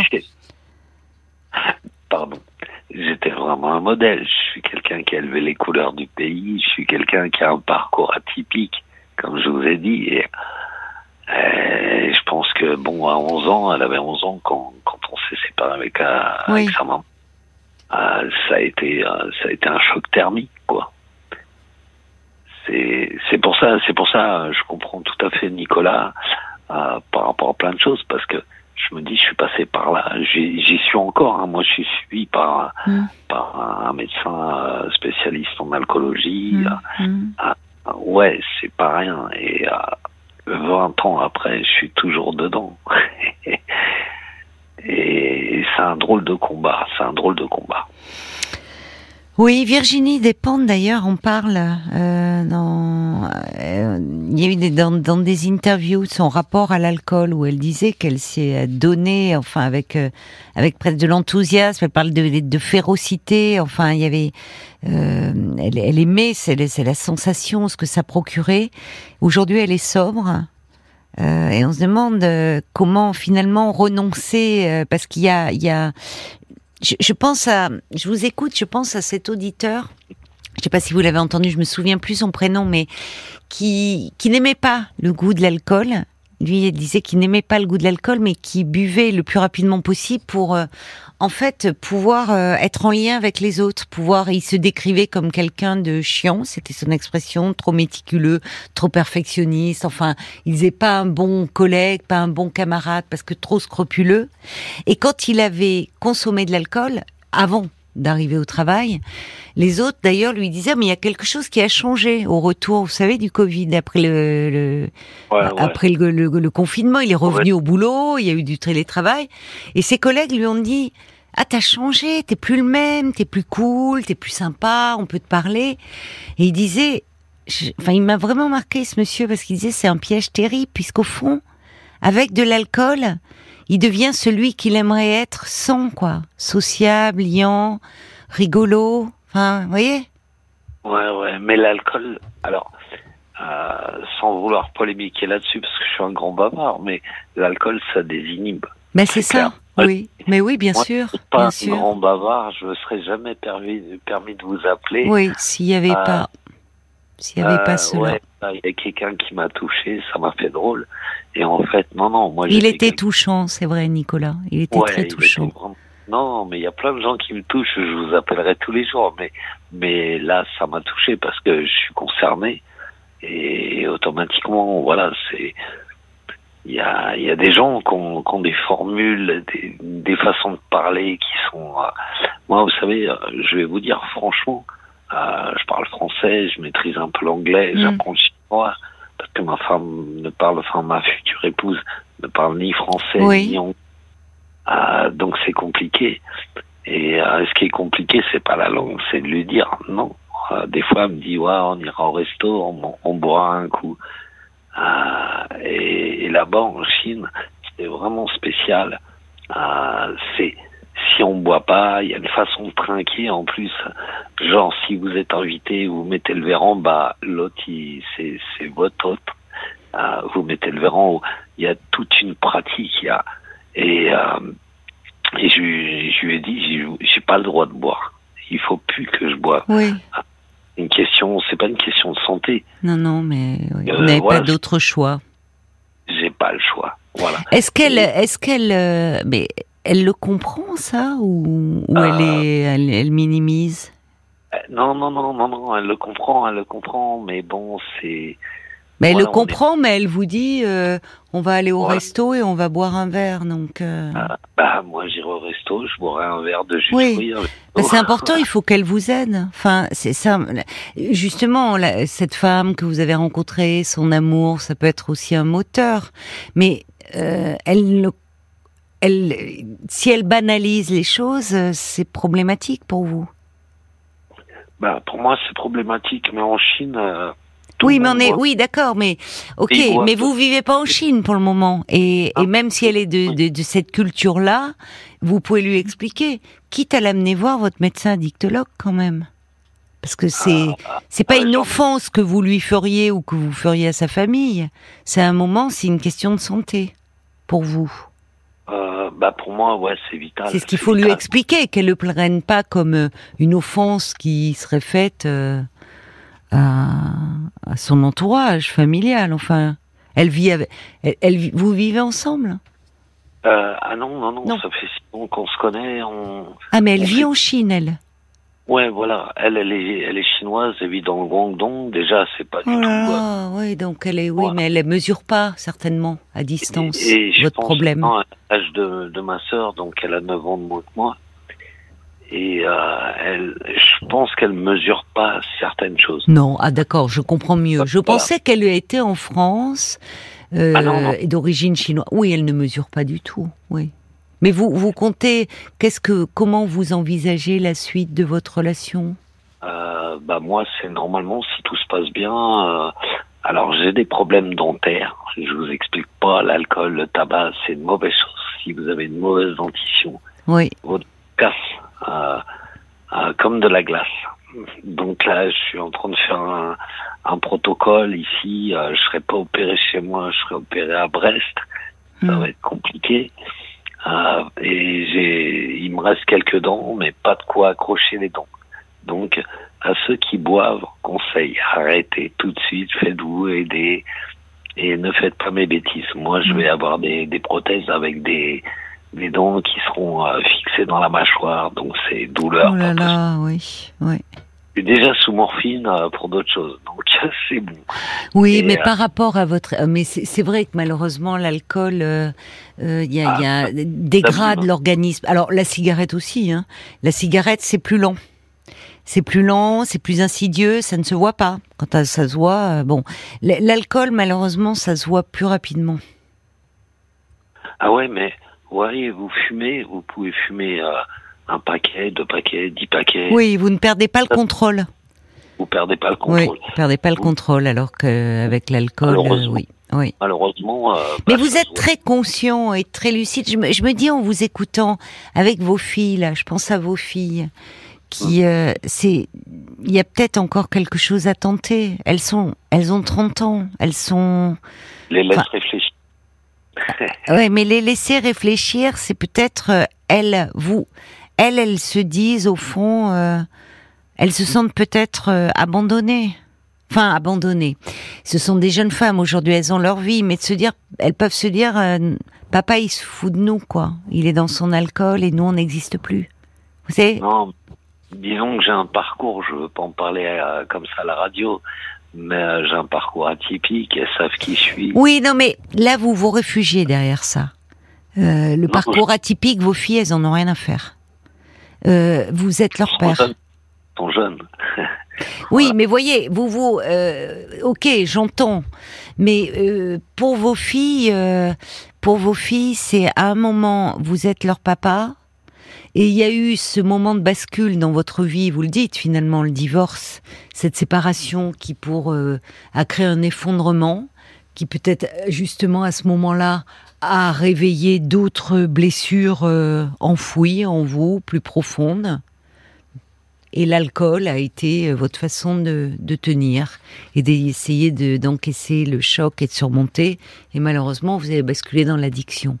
Pour vos filles, il y a eu le divorce, donc papa et maman qui vivent plus euh, sous le même toit, et puis papa qui, bah, qui, qui ressemble plus au papa qu'on connaissait et qui est plus tout à fait là, plus vraiment présent pour nous ou plus comme on le voudrait. Elles, elles sont restées là-dessus, vos filles. Euh, alors moi, j'ai un, parcours, voilà. À la base, j'étais cuisinier. Non mais, écoutez-moi deux secondes, juste deux secondes. J'étais cuisinier, j'ai changé de métier, je voulais devenir pompier, j'ai fait une formation à l'armée. Euh, je suis rentré dans, dans, un groupe euh, militaire pour faire cette formation. J'ai signé un volontariat service long pour devenir pompier et intégrer la BSPP. Ouais, mais vous me euh, l'avez dit, j'entends ce parcours, j'entends euh, tout ce qu'il y a derrière, cet engagement, ce don de vous-même, ce. Mais pour vos filles, vos filles, bah, justement, là aussi, ça peut être papa, ce héros, il est dans les pompiers, il a été militaire, il sauve des vies, et puis papa, bah, il sauve des vies, mais il est plus là pour nous. Pardonnez-moi, voyez, mais c'est donc ce que je veux dire, c'est que pour vos filles, c'est peut-être pas perdu. Voilà. Après, moi, je vous dis ça comme ça. Euh, avant de partir, peut-être vous expatrier en Chine, parce qu'entre dialoguer avec une femme avec qui vous vous entendez bien, mais qui vit dans une province euh, euh, qui, qui, qui n'a peut-être à des années-lumière de savoir ce que vous avez traversé, ce que vous vivez, de vos problématiques actuelles avec l'alcool, faites attention à vous, surtout avec vos problèmes de santé. Ouais, ouais, non, mais sur les problèmes de santé, ça va, je gère, là, les choses euh, s'enclenchent bien. Mais euh, non, mes filles, je sais que je vais les récupérer pour une, une bonne et simple raison. C'est que ma grande adore l'Asie, ma petite aussi. Euh, il y en a une qui est plus Japon, l'autre qui est plus Corée. Donc mm. elles ont des amis là-bas, voilà, ça se passe bien. Elles ont été à l'école en plus avec des, des gens de cette culture. Donc ça, je m'inquiète pas. Ben, je vous le souhaite alors, que ça puisse vous euh, permettre de, de, renouer euh, avec vos filles. parce que, parce que bon, voilà, j'ai une femme qui est quand même plus jeune que moi de 9 ans c'est pas grand-chose 9 ans. C'est plutôt les différences culturelles qui seraient un peu plus préoccupantes dans le contexte. En tout cas, merci euh, Laurent d'avoir appelé euh, ce soir et notamment suite au témoignage de, de Nicolas euh, qui nous parlait de son rapport à l'alcool. Ça vous a permis d'appeler pour nous dire un petit peu où vous en étiez. Merci beaucoup et, et prenez soin de vous Laurent. Au revoir. On se quitte en musique ce soir avec Black et puis avec euh, tous vos témoignages, toutes vos histoires euh, que l'on emporte euh, avec nous. Merci de votre confiance, merci de votre sincérité et du soutien aussi que vous manifestez, hein, comme l'a fait l'a fait Laurence ce soir et nous allons la mettre en relation avec Bernard. Comptez sur nous parce qu'on est aussi là pour ça. Je vous embrasse les amis, je vous souhaite une très belle nuit et on sera là bien sûr ce soir avec toute la petite équipe dès 22h. Belle nuit à vous.